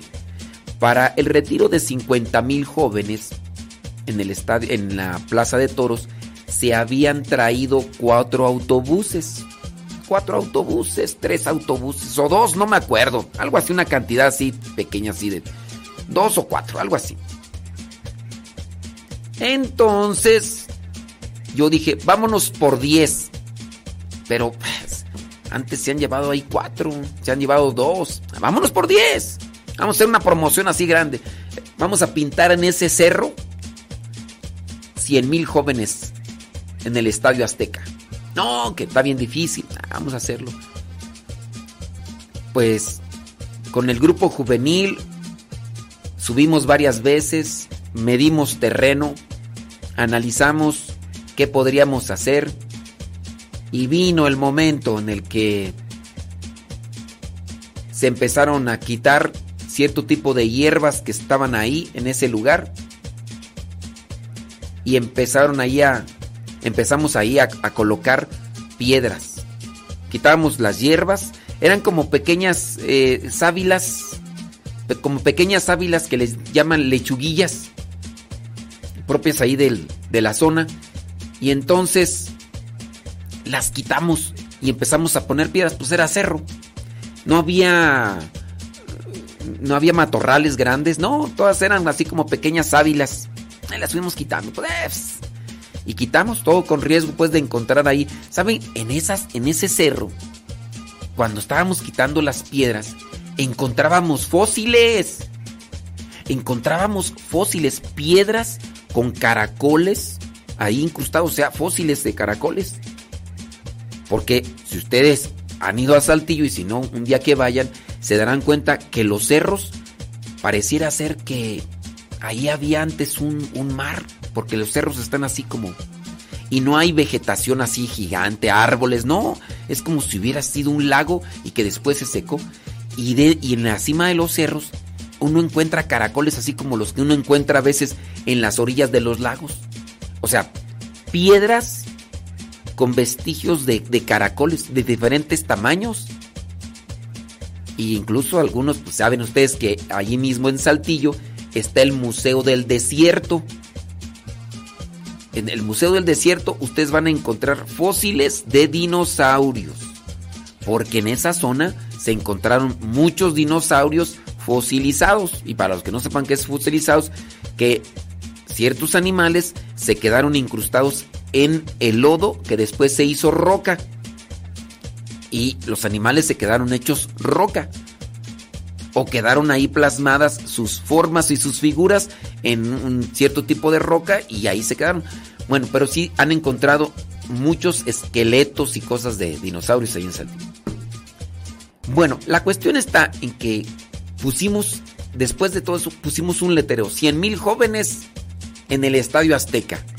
Eso era lo único que decía. Y empezamos a hacer la promoción en autobuses, en escuelas, en iglesias, pegando postes. Nos íbamos en la madrugada a pegar pósters a diestra y siniestra. En una ocasión estábamos pegando pósters en las paredes del mercado Soriana. Y que llega la policía y que se detiene. ¿Qué están haciendo? Este, era la madrugada, dos de la mañana, una de la mañana. Y no, pues es que estamos invitando por un retiro. Es para, pues, para que los jóvenes ya dejen de hacer cosas malas y que cambien su vida a Cristo. Muy bien, muchachos, muy bien. ¿Quieren que les ayudemos? Este, no, no se preocupen, no se preocupen, nomás con que nos cuiden y ya. No, pues aquí nosotros, aquí los cuidamos, sigan aquí ya. Y después si tienen que ir a otro lado nos avisan y nosotros ya... Así la policía. En aquellos tiempos. Y andábamos en la madrugada. Bueno, El chiste es que eh, en el cerro quitamos las lechuguillas famosas, quitamos los matorrales que pues, estaban pequeños, ¿no? Y, y después pusimos las piedras, después subimos cubetas con agua y cal y pintamos las piedras de color blanco, de manera que ya desde desde acá desde la Narro, Cristina Zúñiga, desde la Narro, desde la central de autobuses, es- incluso desde antes podías mirar 100 mil jóvenes en el Estadio Azteca. Y si luego mirabas los pósters y las cosas que decía 100 mil jóvenes al encuentro de Cristo resucitado en el Estadio Azteca, pues ya, ya la gente conectaba, ¿no? Pues ándale tú, que me echan a la justicia y que me mandan llamar, me amenazaron de que me iban a llevar a la cárcel los del municipio y los de la delegación porque yo había quitado lechuguillas que tardaban años en crecer y que había destruido la fauna, que había destruido la- las cuestiones ambientales en el cerro. Yo les dije, pero pues son matorrales, son espinas, son unas lechuguillas que pues esas que y además no fueron ni tantas, pues ni que hubiera quemado un cerro, si nomás puse ahí. Además ahí ni se puede quemar, ya no hay nada. Me dijeron me iban a llevar a la cárcel. Y dije, pues que me lleven a la cárcel total. Todo así bien bronco, bien zaino yo. Que llego con el grupo de señoras, las ERS, que ya les platico mi tristeza. Y luego más que el párroco, en paz descanse, en aquella ocasión me dice, si te llevan a la cárcel, yo no meto las manos. Yo te dije que no pusieras ese letrero en el cerro y tú no me hiciste caso. Y dije, pues ni modo, dijo Lupe, ¿qué le vamos a hacer? Pero una señora de las del grupo de que teníamos de evangelización me dijo, hermano, no se preocupe, mi esposo trabaja en la Narro, es cocinero. Mire, lo que podemos hacer es esto. Si a usted lo meten a la cárcel, yo le digo a mi esposo que a la hora de la comida, cuando están todos los estudiantes de la Narro, que les diga, Señoras y señores, acaban de cometer una injusticia metiendo a un joven a la cárcel solamente porque está invitando a un retiro y lo han metido a la cárcel. Él es de Guanajuato. Los que quieran apoyar a este joven para que se haga justicia solamente porque quiere ayudar con valores y principios a estos jóvenes, pues vayámonos a quemar automóviles enfrente del Palacio Municipal en Saltillo, Coahuila. ese es el aviso que iban a dar a la hora de la comida. Llegaría una turba de, universitarios para que se hiciera justicia y me sacaran de la cárcel. Me dijo la señora, eso harían padre. Si lo meten, no, bueno, yo no soy padre, era era cepa, era cepa, dicen, hermano, si eso, si eso, si usted lo meten a la cárcel, yo le digo a mi esposo que que diga eso y dice, y va a ver cómo van a llegar muchos jóvenes para que lo saquen de la cárcel. Y dije, sobres, que se haga, a mí me vale. Dije que, que se arme la machaca de una vez. Sirve que me ayudan a hacer más promoción de este retiro. Y sirve que si programamos 10, que llegue, que se vayan 20 autobuses al Estadio Azteca. Me llamaron a otra reunión. Los del allá al municipio y los del no sé qué y no sé cuánto. Y me enojé con ellos.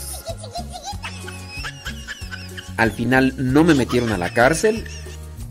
Por eso ya no llegaron los muchachos de la Narro a hacer sus desmanes.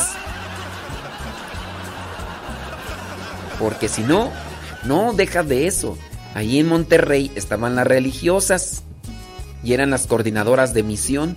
Cuando se dieron cuenta de todo el desbarajuste, que llegan en, el, en un coche. Modesto, no vamos a permitir que hagas eso. Le dije, no van a permitir que haga qué. ¿Cómo puede ser posible que te estás metiendo en broncas? Yo no me estoy metiendo en broncas con nadie. Yo pinté un cerro que no es de nadie. ¿Ese cerro de quién es? Esas lechuguillas, ¿a quién le afectan? A nadie le afectan. No estoy quitando árboles, son lechuguillas. Además ya está el cerro pintado. ¿Qué quieren? Que el que tardé eh, ahí un montón en tiempo y tardamos ahí en quitar piedras y pintar piedras. ¿Qué quieren que las quite? No voy a quitar nada, ya dije. No voy a quitar nada. ¿Va? Y si me quieren llevar a la cárcel, que me lleven. Yo, la promoción ya está hecha, yo no voy a dar paso atrás. Hemos invertido ya dinero en promoción y ya también tuve que ahí dar dinero para la renta de los 10 autobuses. Y, ahora ustedes que vengan aquí, ya, yo ya lo hecho, hecho está, dijo Pilatos. Así. Entonces, así sucedió con esta situación. Y pues no, ya al final no sacamos 10 autobuses. ¡Sacamos 11!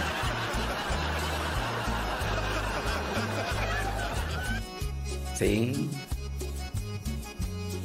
Y ahí está la cuestión. Entonces se armó.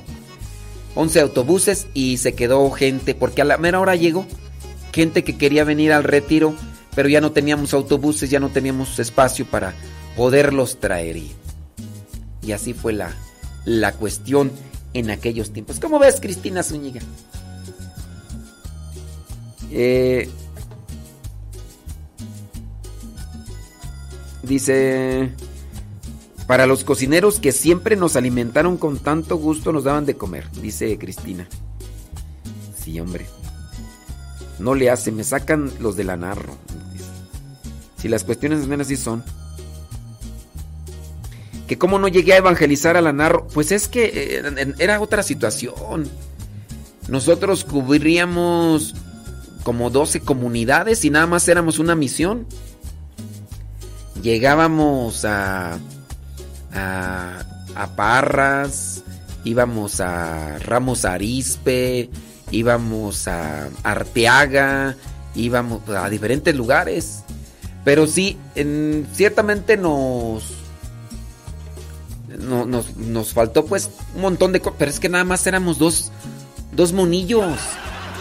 A veces, nada más un tiempecito fuimos tres, pero ya después uno de ellos ya se retiró por cuestiones familiares y ya nada más quedamos dos. Y sí. No, yo dije, y sí, fíjate, bendito sea Dios. Y el retiro en el Estadio Azteca se estuvo haciendo del 2000 al 2005. Y ahí estuvimos. Y ya después hubo otras aventuras acá en la Ciudad de México donde también me metieron. Ahí sí me metieron a la cárcel. Bueno, no a la cárcel, me metieron ahí a los separos, pero al final de cuentas, pues es cárcel. O sea, te meten a un lugar donde está un hoyo en el piso, donde todos hacen del baño ahí, está una coladera abierta, estás atrás de, de barrotes de acero pues dice, no, esa no es cárcel, es ese paro. Pues sí, pero ahí estuvimos horas, horas en ese lugar.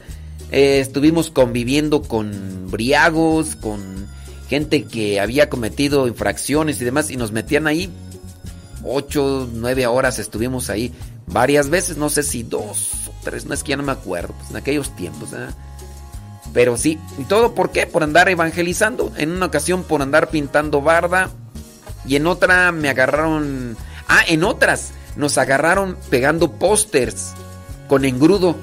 Y como también era una falta, una falta a la a la ambientación y no sé qué rollo, pues Así esas historias, historias de la noche.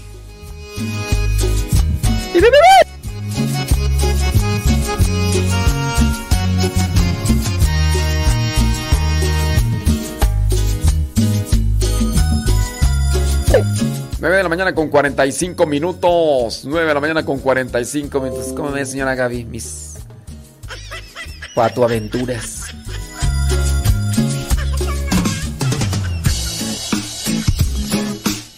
Ay, amor, amor, amor, amor, amor. Hoy tenemos problemillas con el internet.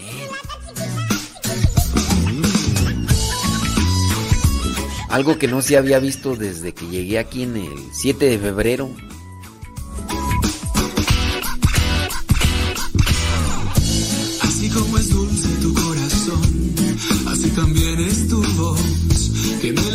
Siempre en la madrugada y me regala una ilusión, así como llegas por la mañana ¿Cómo se llama tu hija, Cristina Zúñiga? Mándale un saludo que nos está escuchando, dice con agrado. Nunca pensé enamorarme así del fuego de tu corazón y construir mi historia con tus ojos que me llevan a la gloria. Amor, amor, amor, amor, tú eres la magia de mi canción. Amor, amor, amor, amor, sin ti me muero, sin ti me desespero. Amor, amor, amor, amor, tú te robaste mi corazón. Saludos a Male, la hija de Cristina Zúñiga, de que dice que nos está escuchando con mucha atención. Nunca olvides a este hombre que te canta sin nombre y que busca darte entero el corazón. Regresar siempre a Saltillo me hace recordar con mucha nostalgia aquellos tiempos. Te canto esta canción. Nunca pensé enamorarme así del fuego de tu corazón y construir. Saludos Male, qué gusto estar ahí conectados. Amor, amor, amor, amor, tú eres la magia de mi canción. Amor, amor, amor, amor, sin ti me muero, sin ti me desespero. Amor, amor, amor, amor, tú te robaste mi corazón. Y. Y sí, es, es que miren, esos, esos tiempos fueron. Fueron este. Pues sí, fue una experiencia. eh, nos íbamos a comer a las casas a las 11, 12 de la noche, imagínense. 10 y media, 11. no, y luego se, armaba la plática. Qué bárbaro. Se armaba la plática. Este. Llegábamos a la casa a veces a las 12, una de la mañana a veces. Y después levantarse a las 5 de la mañana, 5 y media, para irse a la, a la colonia La Minita. La Mina de Minita. Para rezar con, las, con los grupos CERS.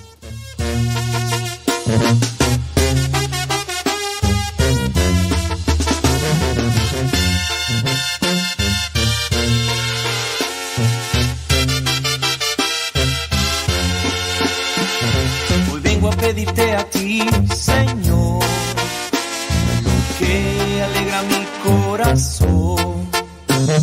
Desde que recibí de ti amor, y mira el poder que tienes. desvelos, cansancios, también grandes amistades que todavía están, o seguimos conectados con ellos. Te tienes que cuidar. Ahí viene. Con Saltillo me pasa lo mismo que con Los Ángeles, California, que cuando he ido y tengo la oportunidad me gusta recorrer aquellas calles por donde caminaba y donde trabajaba. Y cuando voy a Saltillo también me gusta estar en ese ambiente con esa gente. Esta es la historia de un pez grande y enojón.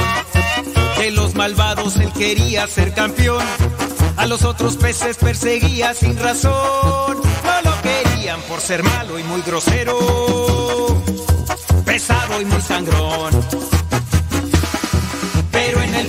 Su pobre corazón, él se sentía triste, solo y sin amor. Hasta que un día conoció la luz de Dios, que con su gracia, su perdón y su alegría, su vida transformó.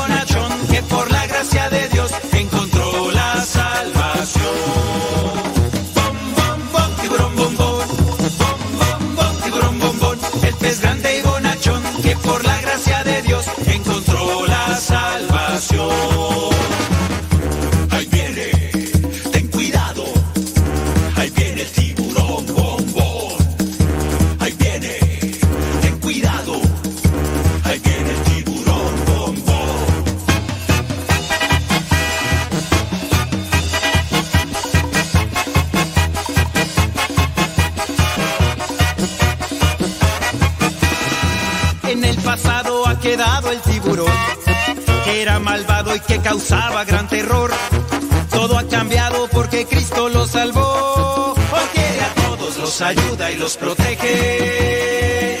Bombón es un campeón.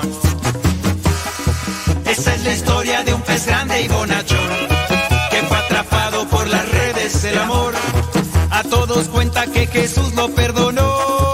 Ahora Bombón por todas partes va anunciando el reino del Señor.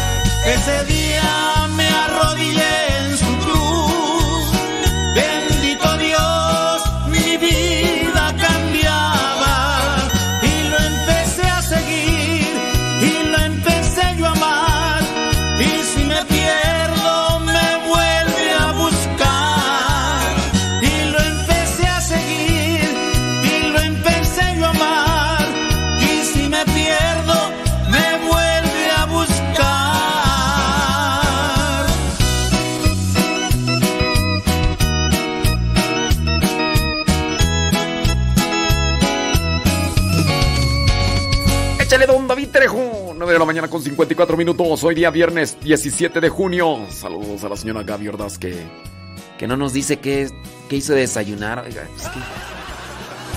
Para un mundo que Ya, sí hizo maruchan, dígame, pues total. Su falsa felicidad. Pero mi alma siempre se me revelaba y me llevó a Jesús a la verdad. Cuando Jesús.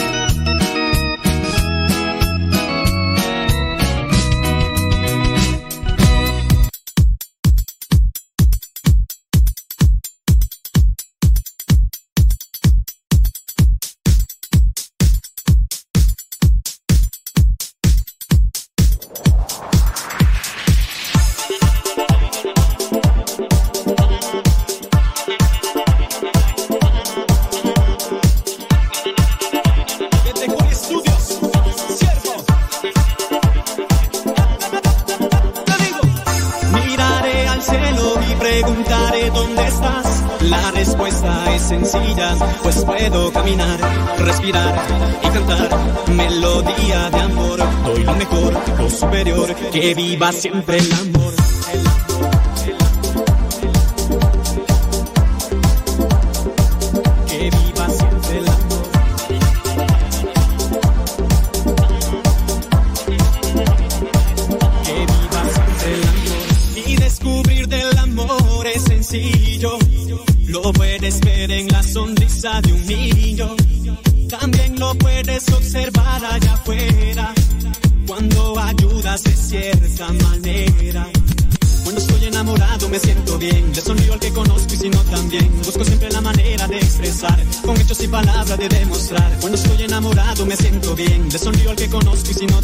Busco siempre la manera de expresar. Con hechos y palabras de demostrar.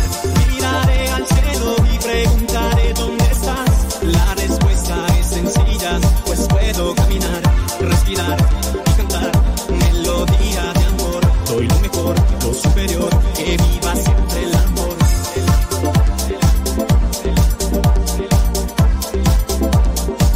Que viva siempre el amor. Estuvimos en Los Ángeles, California.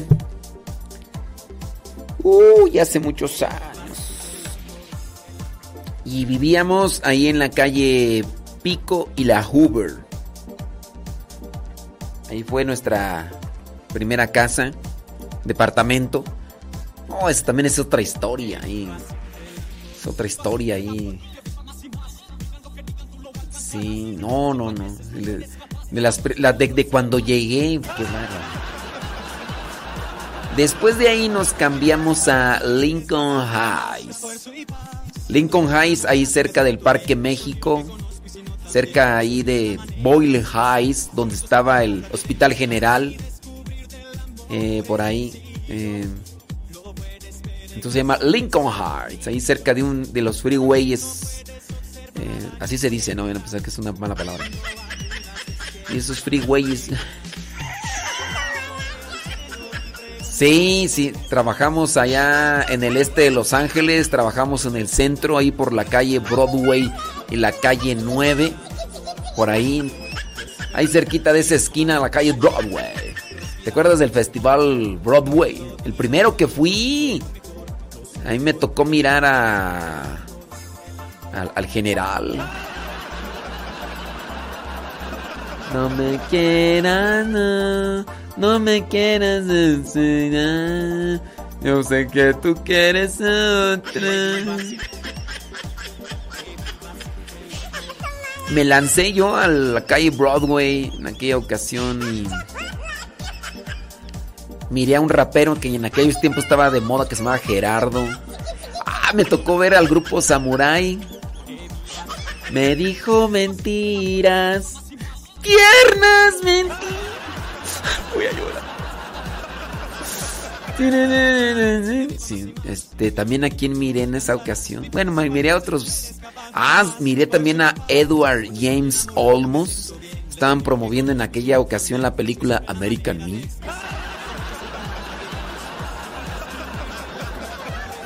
Y miré a muchos, ahí no me acuerdo quién más, pero pues esos, de los que yo conocía, porque ya lo había visto, a Gerardo el rapero, a, obviamente Samurai. Cuando miré a Samurai lo miré así bien cerquita y que no, ni la quería creer ahí, la de...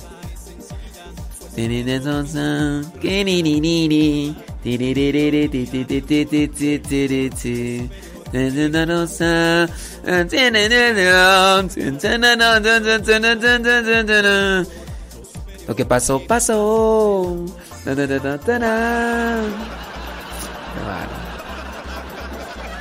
Sí, trabajé también en la calle Primera, en el este de Los Ángeles, allá pasando el río por la calle Primera, luego, luego ahí, ahí, cómo no. Ay, qué tiempos, allá por la Olímpica, allá por la Soto y la allá por la calle Lorena, Lorena, ay, Lorena, ¿cuál Lorena? Ya ni me acuerdo. Nomás me acuerdo de Yajaira. ¡Yajaira!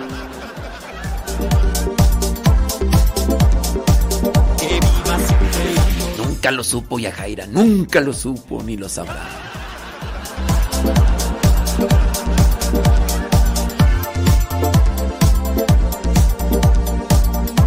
Ya no le muevan al costal de los recuerdos. Viva siempre el amor que viva más y más. Lo alcanzarás. No importa si falleces, tú eres capaz. Nada más, esfuerzo y paz. Viva siempre el amor, que viva más y más. Digan lo que digan, tú lo alcanzarás. No importa si falleces, tú eres capaz. Nada más, esfuerzo. Ofelia Mata, tú ya estás queriendo hacer cuentas. Y si no también, busco siempre la manera de expresar. Con hechos y palabras de demostrar. Y descubrir del amor es sencillo. Lo puedes ver en la sonrisa de un niño. También lo puedes observar allá. Cuando ayudas de cierta manera. Miraré al cielo. No importa cuántos años tenga, lo que importa es la actitud. Pues puedo caminar, respirar cantar. Melodía de amor. Soy lo mejor, lo superior. Que viva siempre el amor. Respirar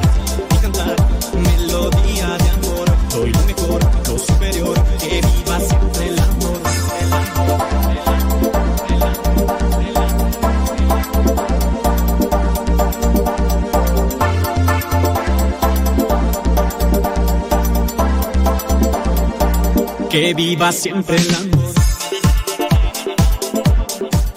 Me tocó mirar el inicio del bronconón que se armó de Rodney King, de los desmanes, de las quemazones ahí en Los Ángeles en el año 1991. ¡Oh, ya! ¿O era 92 tú?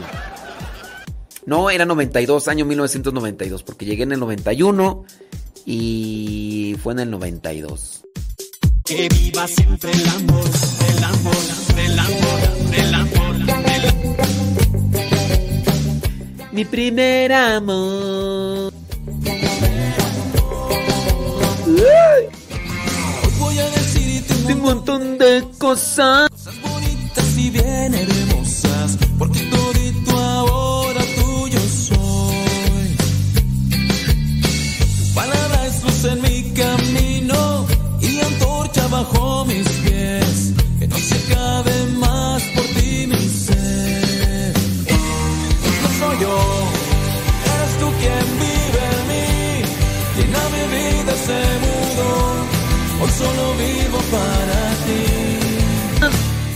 de Mayra, no, bueno, Mayra tampoco. No, pues nomás Mayra no.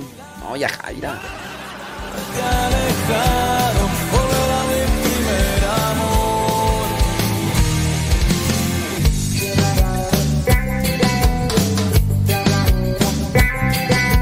Hoy voy a decirte un montón de cosas, cosas bonitas y bien hermosas, porque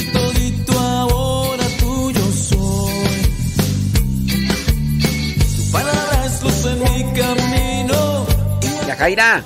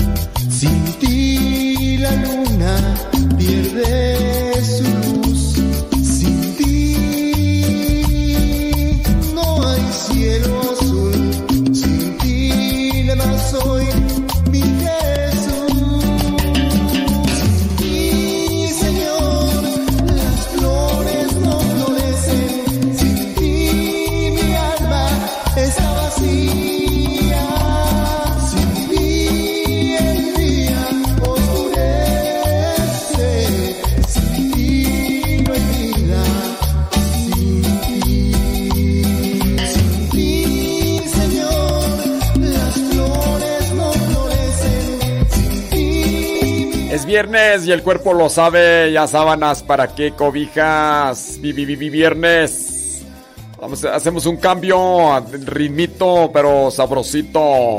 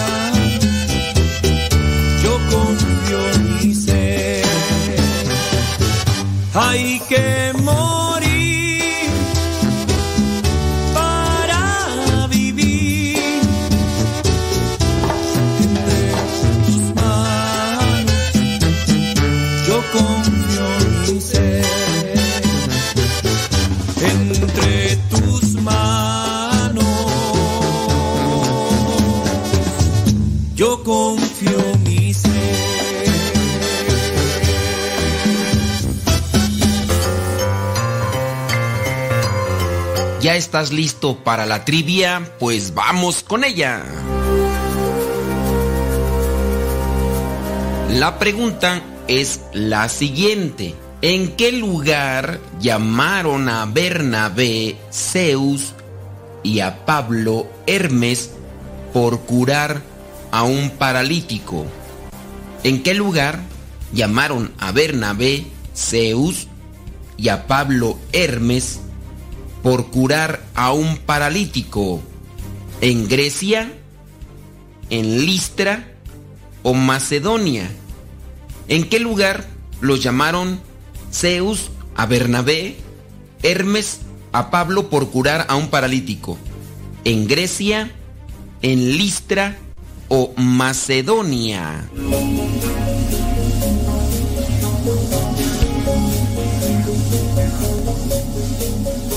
Tu respuesta fue Grecia, porque me imagino que sí sabes, ¿no? Que Zeus es de la mitología griega, Hermes también, pues déjame decirte que no. Si tú dijiste que fue Macedonia, pues déjame decirte que tampoco. Si tú dijiste que en Listra, efectivamente, para poder verificarlo, tienes que ir a los Hechos de los Apóstoles, capítulo 14, versículos del 8 al 14. Del 8 al 14. Bueno, mejor al 13. Del 8 al 13. Bueno, mejor del 8 al 15. Mejor del 8 al 15 para que veas todo lo que... O mejor del 8 al 16. Bueno, ahí vas a encontrar que fue en Listra. En la mitología griega, Zeus es el padre de los dioses y los hombres. Es decir, que en este caso Zeus es como el dios mayor. Zeus era el que gobernaba a los dioses del Olimpo. Él los gobernaba como un padre a una familia, de forma que incluso los que eran sus hijos naturales se dirigían a él como tal.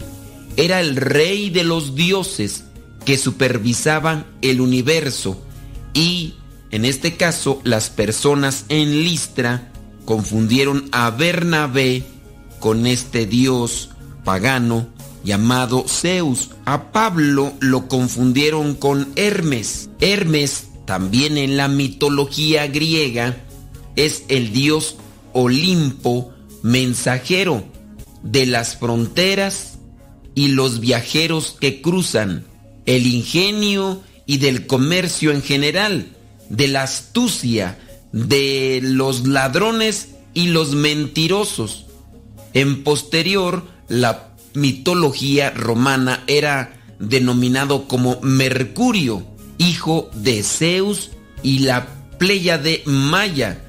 El himno homérico a Hermes lo invoca como el de multiforme genio, de astutos pensamientos, ladrón, cuatrero de bueyes, jefe de los sueños, espía nocturno, guardián de las puertas, que muy pronto habría de hacer alarde de gloriosas hazañas ante los inmortales dioses. Hermes también es protagonista de muchos mitos, como por ejemplo el de Filemón y otras cosas más.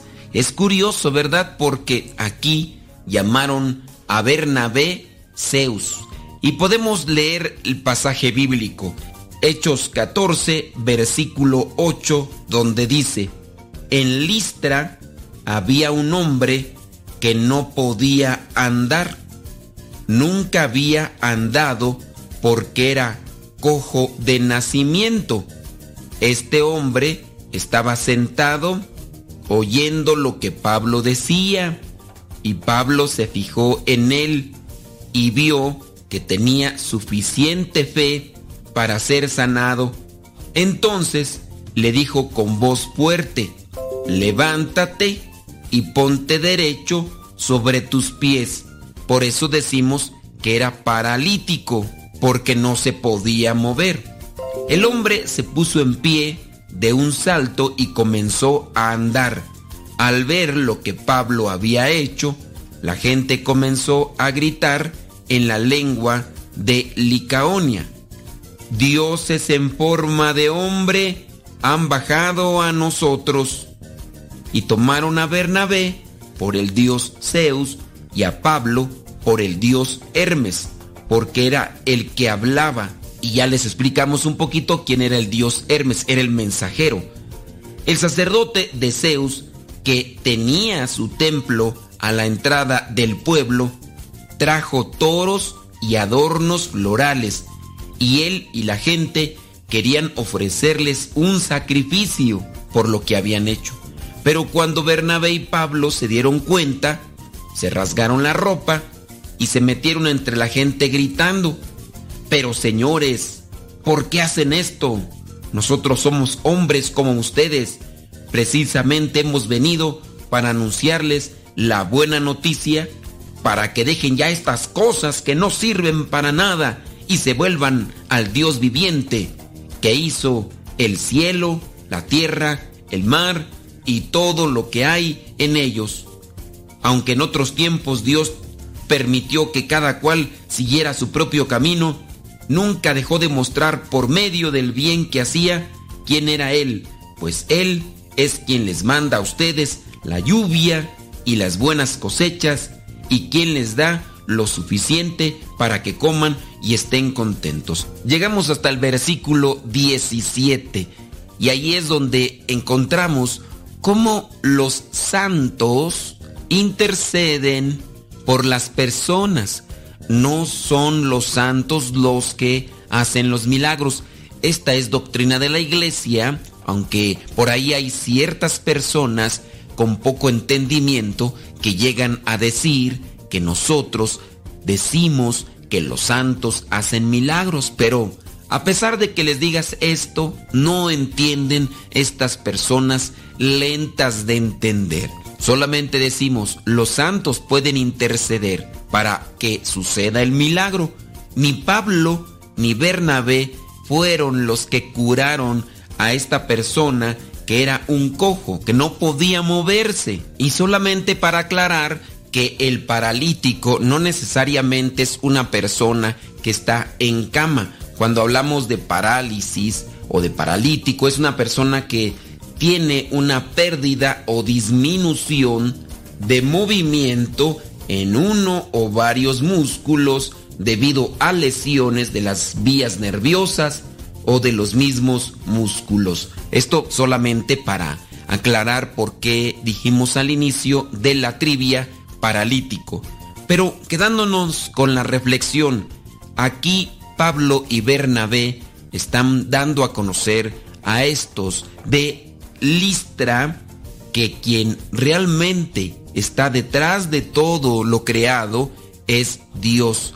El Dios que vino a entregarnos a su propio Hijo y este Hijo vino a enseñarnos el camino de la salvación.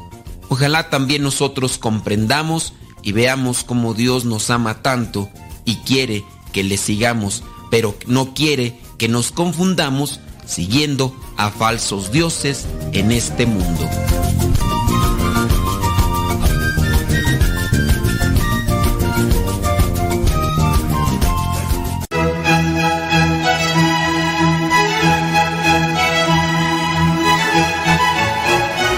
Es exactamente, es una construcción intersubjetiva que la que le adjudicas un valor intrínseco y la persigues. O sea, el hecho que la gente se forma a tocar una piel, lo mismo que la gente se forma a tomarse una foto con un espejo.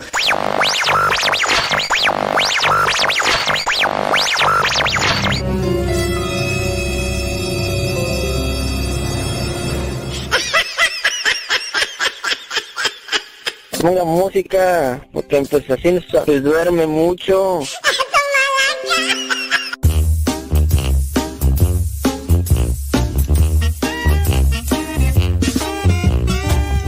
¡Padre! No me llamo Mateo, me llamo Tadeo. Saludos a mi madrina que también está escuchando Radio Zepa. ¡Es que le raya esa trigue, que nadie lo detenga absolutamente!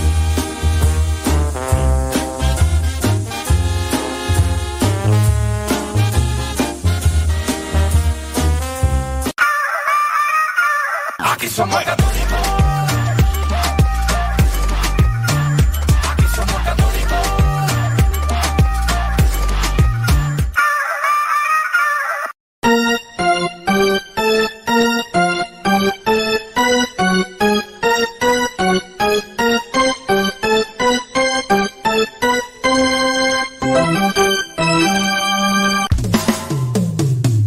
El hombre que pone su confianza en Dios nunca sale defraudado. Ya estamos de regreso en el programa Al que Madruga con el padre modesto Lule Zavala.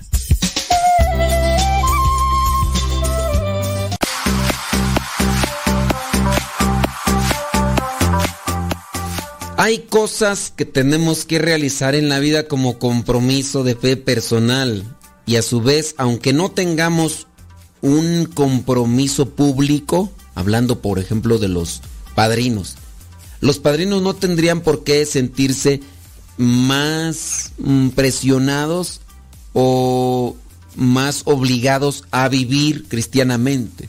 No, solamente estarían compartiendo la fe. Exíjanse no por el cargo o el compromiso que tienen, exíjanse por lo que produce como o da como resultado vivir cristianamente. Y váyanse ahí llevando al ahijado o a la ahijada. Hicimos un cuestionamiento sobre qué cosas se le podrían dar a un ahijado o a una ahijada para irlo incentivando en la fe. Porque miren, ya otras veces les hemos mencionado, también tengan cuidado. Lo más idóneo es, si es niña, busquen madrina. Si es niño, busquen padrino. O en su caso, si es niño, también se puede buscar una madrina. Pero tengan presente de que si el niño crece y hay cosas que a lo mejor no tiene tanta confianza para preguntárselas a sus papás, si es niño, puede ser que también no tenga tanta confianza para preguntárselas a la madrina. Y no porque estemos hablando de cosas feas, sino que a veces eh, puede darse más una conexión entre el niño y el padrino, y en el caso de las niñas con la madrina, pues obviamente. Eso sería lo idóneo. Y en su caso, también ustedes deben de establecer como papás ciertos límites, porque pues no, como padrino, pues va a querer llegar, ¿no? Y, y decir, oiga, compadre, no sé si me puedes prestar a mi hijado, me lo voy a llevar al cine. Primero lo vamos a llevar a misa y luego vamos a ir por ahí al cine. Son las 8 de la mañana y qué tal si regresamos por ahí a las 10 y, el ahijado tiene 5 o 6 años o 8, pues no. Y aunque estuviera más grande, si es adolescente, tampoco. O sea, cuiden a sus hijos, no importa que sean sus compadres y todo lo demás. Pero sí hay que establecer ya puntos de conexión y de trabajo para con, con los chamacos. Y si una pregunta, otra, ya entonces cambiamos, ¿eh? Y aquí cambiamos. No puede ser madrina la mamá. En, su caso, usted no sería su madrina. Usted nada más pues, sería su mamá. Si en dado caso, ¿verdad? Y también igual no sé si los párrocos lo permitan. Que sean ustedes. Porque puede, puede decir el párroco, ay, de todas maneras, pues si quieres tú ir a, ir a pues hay como, eh, a lo mejor llega con la secretaria, ¿no? La señora dice, oiga, ¿y, si podré ser yo madrina de mi hija? Y va a decir la secretaria, déjeme preguntarle al padre. Padre, hay una señora que, que quiere ser madrina de su hija. Ahí de primera comunión, que dice que pues no encuentra a nadie, o sea, nadie idóneo. Hasta puede ser que diga el cura, ¿verdad? Eh, déjale. Déjale que sea ella misma la madrina. Acá estamos ni cumplen. No hay ningún padrino que cumpla. De todas maneras ni va a cumplir. eh. O sea, va a ser su mamá, o sea, no va a ser su madrina.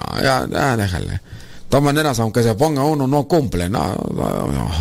Puede ser, ¿verdad? Bueno, entonces piénsenle en las cosas que podría regalar. Yo pongo en lista audios. Yo le podría regalar, si tuviera hijados, audios. A ver, pero tenía que, tendría yo que conocerle, a ver qué música le gusta, muy bien. Voy a buscar algo que podría conectarse con, eso, con esos gustos de música y decirle, ¿has escuchado esta canción? A ver, escúchela. O darle un libro para leer. ¿sabes qué? Por ahí yo conozco una una muchacha señora este que le regala libros a sus sobrinos, libros de valores. Y les dice, ¿sabes qué? Tienes que leer el libro y decirme de qué habló. Y entonces incluso ella misma los acompaña. Agarran a veces eh, un días para leer, ella se pone a leer un libro, ellos se ponen a leer los otros libros, pero ella los gratifica, en el caso de ella como tía. No sé si será también su madrina, la verdad no sé, pero ella los gratifica a los sobrinos. Eran como tres o cuatro chamaquillos en aquel tiempo. Y entonces ella les decía, a ver, van a leerse este libro y me van a decir de qué hablan. Y los muchachillos, como era novela, y como ustedes saben, cuando uno es niño y adolescente, tiene una imaginación, pues a los niños no necesariamente hay que ponerlos con dibujos. Los dibujos son para la gente que todavía no carbura bien, aunque ya tenga 40 años. Porque puede ser la gente que no, no carbura bien y va a decir, ay, es que a mí me da ratear tu sueño. Ay, yo quiero libros así con dibujos. Ay, yo quiero así, libros así, pues que te... Y letra grande, ay, no, es que luego, ay, estaba leyendo yo ese libro del padre Jorge Lorin. Ay, qué sueño me dio, mira, apenas empezaba, ay, luego, luego colgaba el pico. Luego, luego estaba ahí, ay, no, yo así de dibujos y que los dibujos ocupen más de la mitad de la página porque si no hay, no, está, está bien pesada esa literatura, yo, ay, yo no aguanto. Es gente floja. A los niños también se les da lo que son libros con, con dibujos, pero porque todavía no carburan bien, todavía no les sube el agua al tinaco. Pero los adolescentes, oh, tienen una imaginación. Y ya cuando son jóvenes también. El chiste es de que pues estos morrillos los incentivaba la, la tía y les decía van a leer este libro y les daba premios, cosas que, obviamente que no afectaran lo que era su formación, sino que a veces les regalaba, a ver, tú, quieres que te regale esto, está muy bien, pero vas a tener que leer este libro. Y como los chamaquillos tenían interés, van a decir ustedes, ay no, pues es que por interés ya eso no está bueno, eso no es de Dios. Ya entonces ya no lo hacían por amor. Pero tienes que ayudarles a que no solamente cumplan con las cosas, sino que por el haber hecho, por haber cumplido con aquello, ellos obtengan algo más allá de solamente cumplir. Porque tienes que irlos así como que encauzando, tienes que ponerles así como un anzuelo para que vayan descubriendo poco a poco, poco a poco. Hay un libro muy bonito que muchos han leído. Yo la verdad, yo ya de gestorio yo te cascabeleado, yo no lo había leído. Corazón diario de un niño, un libro italiano. Yo empecé a leerlo y en cuanto empecé a leerlo me di cuenta de que yo ya había visto ese tipo de narraciones. Porque yo desde morrillo, al no tener tanta variedad, y qué bueno, me ponía a mirar un canal de televisión donde pasaban temática cultural. Cultural. Y entonces yo allí había visto eh, cierto tipo de videoseries temáticas de diferentes situaciones y ahí presentaban niños y obviamente pues eran videoseries o ahorita se les conoce como videoseries, ¿no? Pero en aquel tiempo pues eran programas, capítulos de, de algo y, y, yo los miré y obviamente por lo que presentaba ahí yo este, me quedaba con la historia. Cuando empecé a leer los libros, este Corazón Diario de un Niño, me di cuenta y dije, ah, mira, esta es la historia que miré de aquel niño que queriendo ayudar a sus papás, se levantaba en la noche a trabajar en las cosas que hacía su papá. Y trabajaba toda la noche.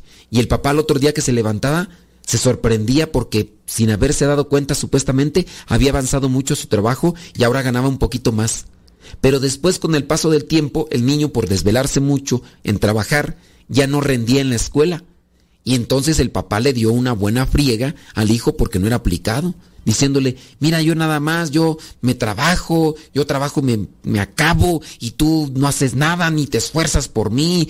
¿De, qué sirve que uno se esté ahí desgastando en el trabajo y ahorita por, por lo menos llega un poquito más de dinero gracias a mi esfuerzo? Y pues el chiquillo no quiso decir nada, que en las noches, todas las noches y ya por muchos días, meses, él se levantaba a realizar un trabajo que al otro día el papá encontraba y con el cual ganaba pues también algo de dinero.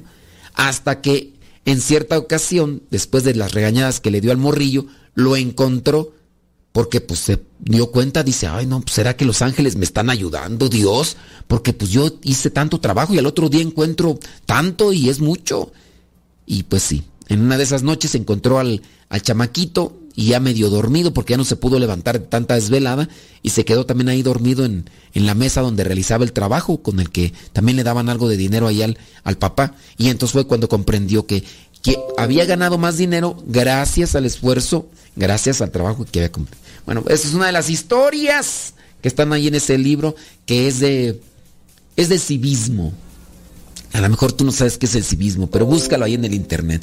Habla del civismo en. No ciclismo, es civismo. Y en ese libro de Corazón Diario de un Niño. Pero sí buscar cosas que podrían conectar con, con los. eh, con el muchachillo, si es adolescente, si es grande, a lo mejor un, video, a lo mejor un audio, a lo mejor un libro, o a lo mejor una playera, a lo mejor una chamarra, a lo mejor este un dulce, no sé, algo, tantas cosas que pueden conectar con, con la fe. Por ejemplo, el escapulario. Yo, yo me acuerdo del primer escapulario que me regalaron. Un primo mío. Ya pues, después del primo mío, ni, ni cosas de Dios, ni, ni a misa. Yo me acuerdo, yo morrillo, me decían, mis primos vamos a misa, algunos de ellos. Cuando yo miraba que mis tíos iban a misa eh, antes de ir a jugar el béisbol, este, a mí me, me- me- me llenaba eso. Dije, ah, wow. O sea, eran como admiración para mí en aquellos tiempos. Ahorita, pues digo, pues son mis tíos, ¿verdad? Pero en aquellos tiempos me llenaba eso de la fe. El mirar que un señor rezaba el rosario de bigote me, me admiraba. Digo, son cosas que uno puede ver. Pausa. Deja que Dios ilumine tu vida.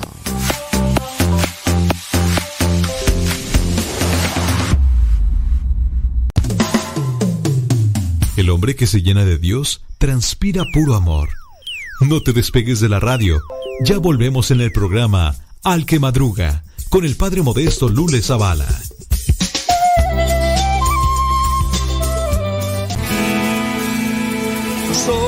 De la cuadra de los buenos, de una estirpe de guerreros, de la gente del Señor. Y lucho por ganarme un día el cielo, máscara cabellera, por ganarme su perdón. Y lucho, lucho, ay como lucho. Y tanto lucho que ahora me dicen el luchador. Y lucho, lucho, ay como lucho. Y tanto lucho que ahora me dicen el luchador, el luchador.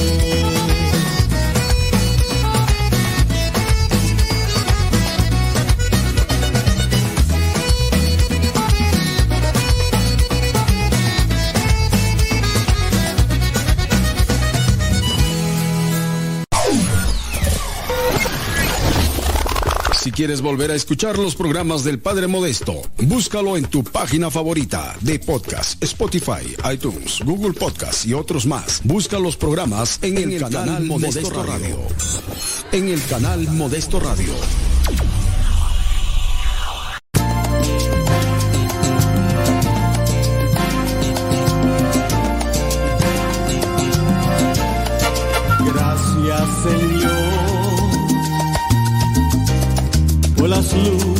Que el mundo trae, que por ellas yo creceré, pues mi guía eres tú.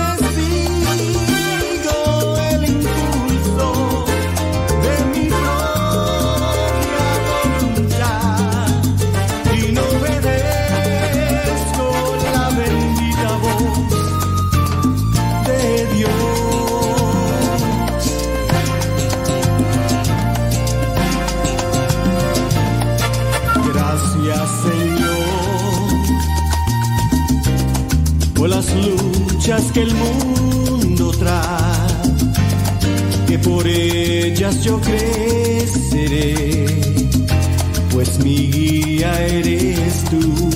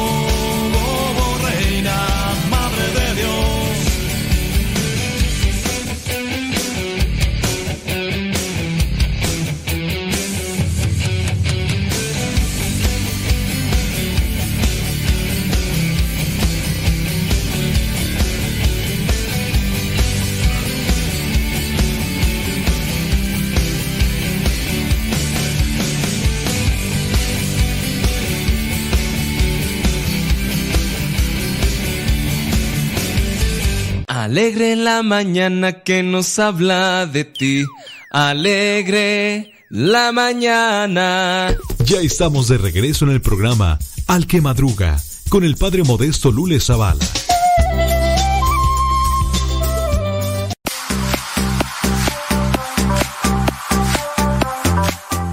¿Cuántas cosas no tenemos que corregir en nuestra vida y el compromiso que tenemos con Dios dentro de tantos beneficios, tantos milagros y bendiciones que Él nos da día con día, momento a momento? Y pues hay que esforzarnos, hay que conocer de nuestra fe, hay que vivir nuestra fe y hay que compartir nuestra fe. Porque nuestra fe se fortalece dándola. Ahí ustedes chequenle qué libros, qué audios, qué lo que ustedes, pero váyanse a librerías, váyanse a librerías porque también quererlo mirar todo en internet no. Yo nada más ahorita porque el tiempo y la distancia aquí con una librería que está aquí en la Ciudad de México, que aquí pues obviamente Ciudad de México es Ciudad de México, no puedes decir mi rancho, allá a Cámbaro, Guanajuato, no puedes compararlo con la Ciudad de México. Nunca de los nunca. Pero sí, de mis ganas de... El problema es que cuando voy ahí a esas librerías gigantes, me quiere comprar un montón de cosas. Ese es el único problema. El otro problema es que compro un montón de libros y no los leo porque pues, falta de tiempo. Vámonos con otra pregunta. ¿O si respondimos la otra tú? Así esta la respondimos ahorita. Ok, vámonos a otra pregunta. Dice, una pregunta. El otro día asistí a una misa y en el canto de entrada cantaron una canción que se llama Ángeles volando en este lugar. ¿Esa alabanza es correcta para la liturgia? No. No. Y pon mucha atención, dice el del TikTok. No. Y pon mucha atención. Mira, ese canto no es litúrgico. Si bien la polémica se ha dado porque el autor actualmente de ese canto es cristiano evangélico, pero pues mucha gente no sabe el trasfondo. Cuando ese canto se escribió, él era católico.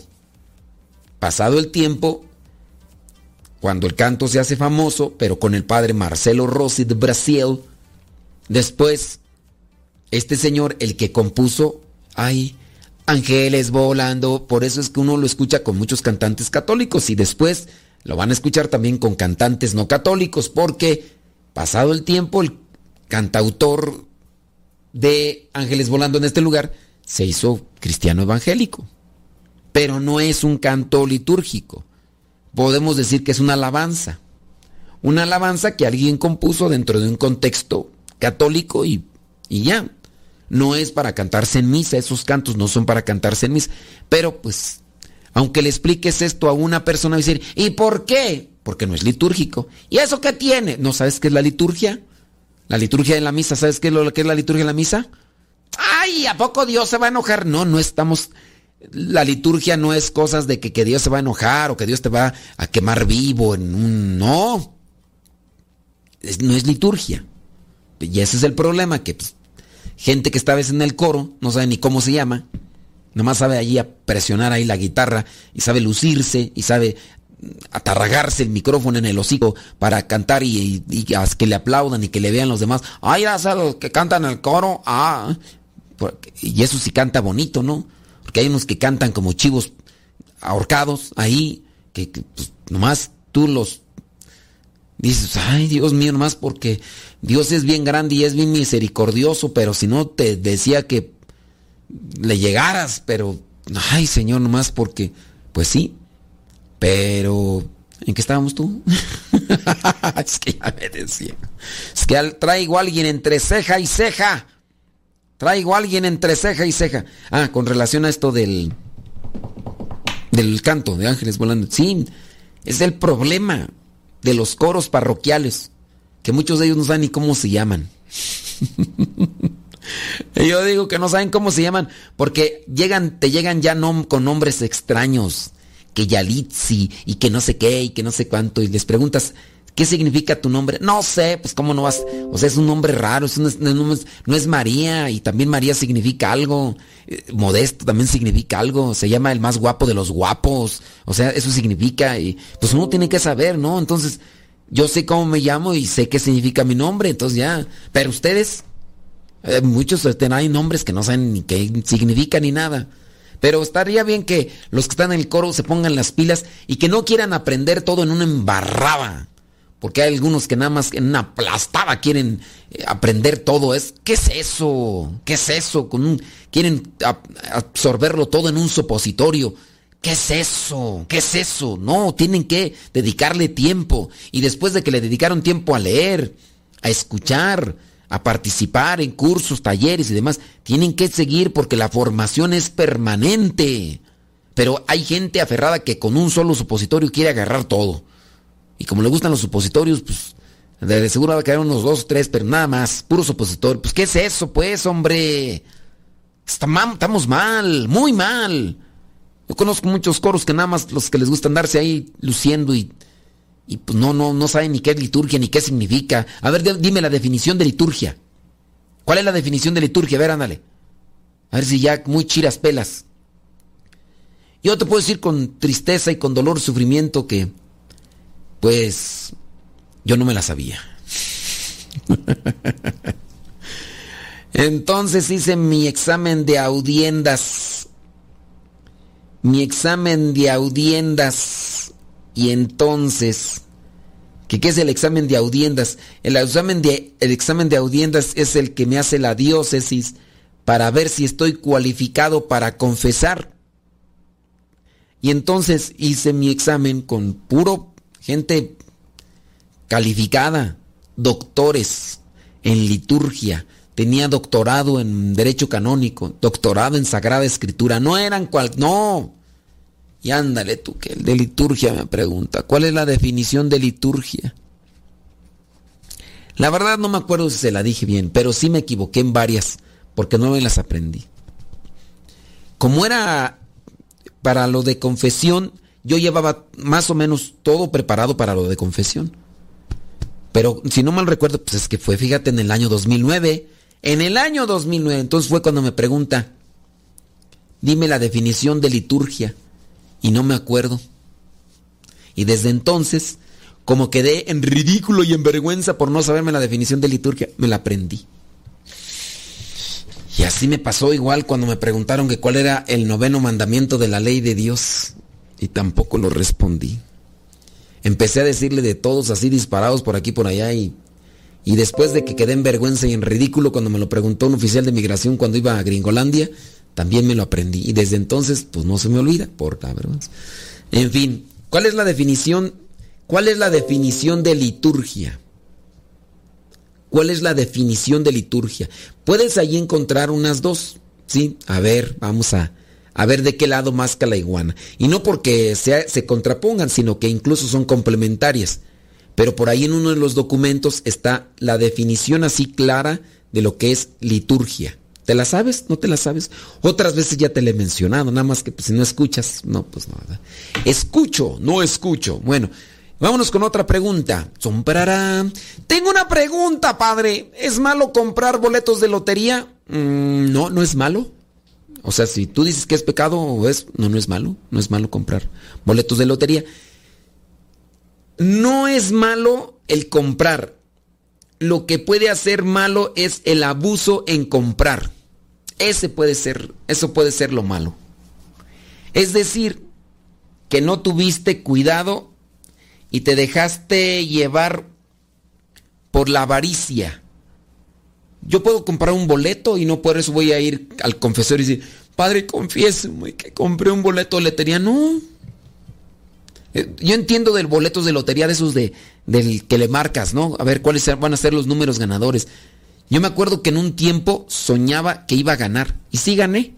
No gasté tanto y sí gané. No mucho, pero sí gané. Entonces, varias veces gané, fíjate. Soñaba con los números porque había que poner una lista como de siete números, ¿no? De seis, ¿cuántos son? Los del... No quiero decir, ¿verdad? Para no hacer promoción. Que tenía que marcar así. Y soñaba los números. Y soñaba los números y los marcaba. Y no gasté mucho porque cada semana vendría el sorteo y por ahí gané. Ahora, cuidado. Cuidado. Yo compraba un boleto. Nada más. Hay personas que compran porque dicen mientras más compre. Y el problema es ahí cuando ya incluso están obsesionados en ganar. Lo mismo que pasa, por ejemplo, con lo de los casinos. ¿Es malo invertir ahí, apostar ahí? Pues en sí no es malo. O sea, no. El, lo malo es cuando hay un abuso. Porque yo, por ejemplo, no puedo concebir que tú digas, padre, me arrepiento y me confieso de haber jugado en las maquinitas de, de ahí de las, de Las Vegas, por decir, donde están los casinos. ¿Cuánto apostaste? Mm, un dólar, padre. Es que jugué en esas maquinitas de, de ci- cinco centavos y pues para comprarme cinco centavos tardé mucho, pero me gasté un dólar. Pues no. No, o sea, no es un pecado eso de jugar una, dos, tres veces. El problema es cuando la gente ya ahí se la pasa toda la noche, todos los fines de semana. Es capaz de incluso hasta de vender a su propia familia. Y eso también con la lotería, con los juegos de azar. Dice esta persona, yo lo compro como una vez al mes. Pues si compras un boletito de esos de rasca le huele, de esos que le rascas y le hueles ahí, porque quería saber si es pecado jugar la lotería. Dice, por favor dígame, ¿no es pecado jugarlo? El abuso que se da en ese tipo de cosas, si todos los días estás comprando y gastas ahí lo que te sirve para la comida, para la renta, ahí sí es pecado. Bueno, ahí se los dejo. Es viernes.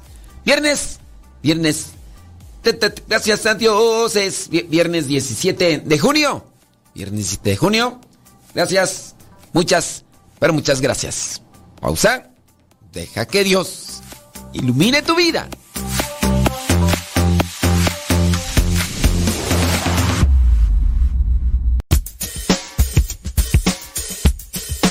No te vayas. Regresamos antes de que cante el gallo. Aquí, en tu programa, Al que Madruga. Con el padre Modesto Lule Zavala.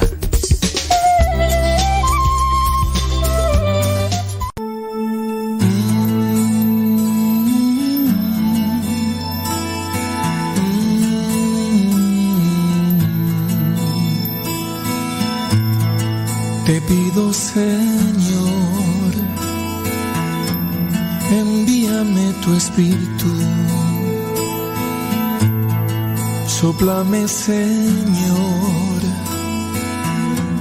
tu espíritu divino. Todos mis temores se irán, huirán, mi entendimiento se abrirá, veré la luz y la verdad. Aunque mis problemas seguirán, persistirán, tendré la fuerza que tu espíritu da.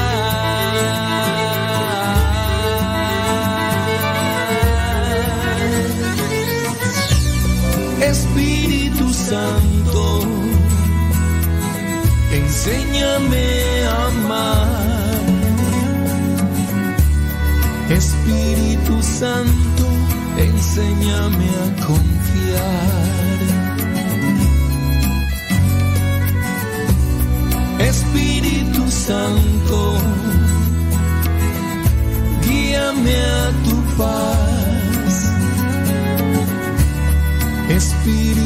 Santo, mi fuerza eres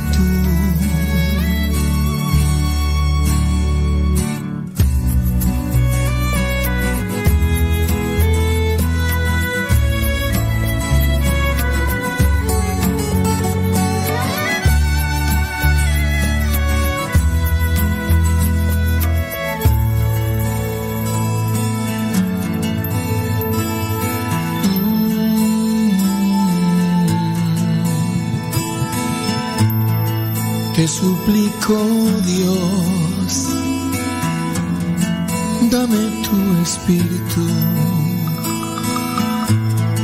Lléname, mi Dios, la vida con tu espíritu.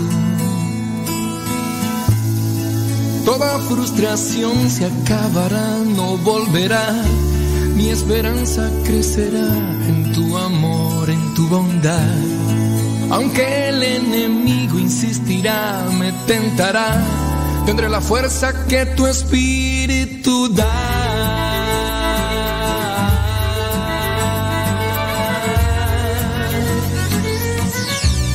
Espíritu Santo, enséñame a amar. Espíritu Santo, enséñame a confiar. Espíritu Santo, guíame a tu paz. Espíritu Santo, mi fuerza eres tú.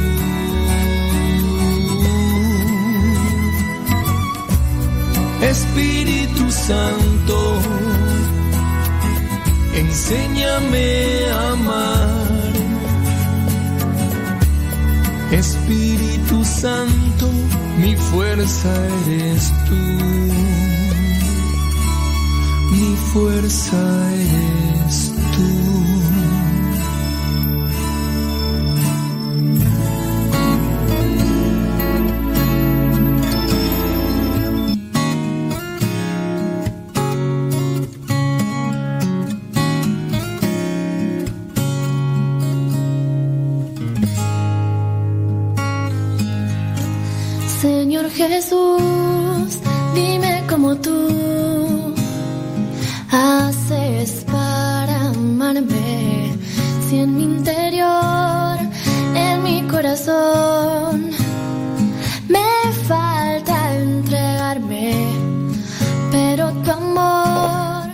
las 11 de la mañana con 6 minutos.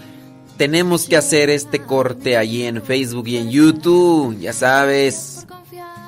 Para poder subir el audio a Spotify, a iTunes, en el canal que se llama Modesto Radio para las personas que gusten escuchar nuevamente el programa, pues ahí va a quedar. Pero también ahí en YouTube. Pero sí tenemos que cortar porque ya, ya llegamos a las 3 horas. Agradezco mucho tu presencia, tu compañía, tu cercanía. Agradezco mucho que nos escuches, el tiempo que nos escuches. Esperando que este programa te alegre, te motive, te ayude. Y bueno, ahí estamos al pie del cañón. Gracias, muchas, pero muchas gracias. A los de Facebook y a los de YouTube y a los del Telegram también. Por su paciencia. Gracias por visitar el diario misionero también. Porque pues, con el diario misionero ya ustedes se dan de color ahí más o menos cómo andamos y todo lo demás. Mm. Sí, tenemos unas fallas ahí en el, en el Facebook y en el YouTube. Son unas fallas de actualización ahorita que tenemos que actualizar. Pero ahorita actualizamos y ya todo se acomoda. Pásense ahí a Radio Cepa. Ahí en Radio Cepa tengo entendido, no hay fallas. No hay, no hay fallas. Así que... Gracias. 11 de la mañana con 8 minutos. Hoy día lunes. No, lunes. Viernes 17 de junio del 2022. Pásenle a Radio Cepa. Descarguen la aplicación.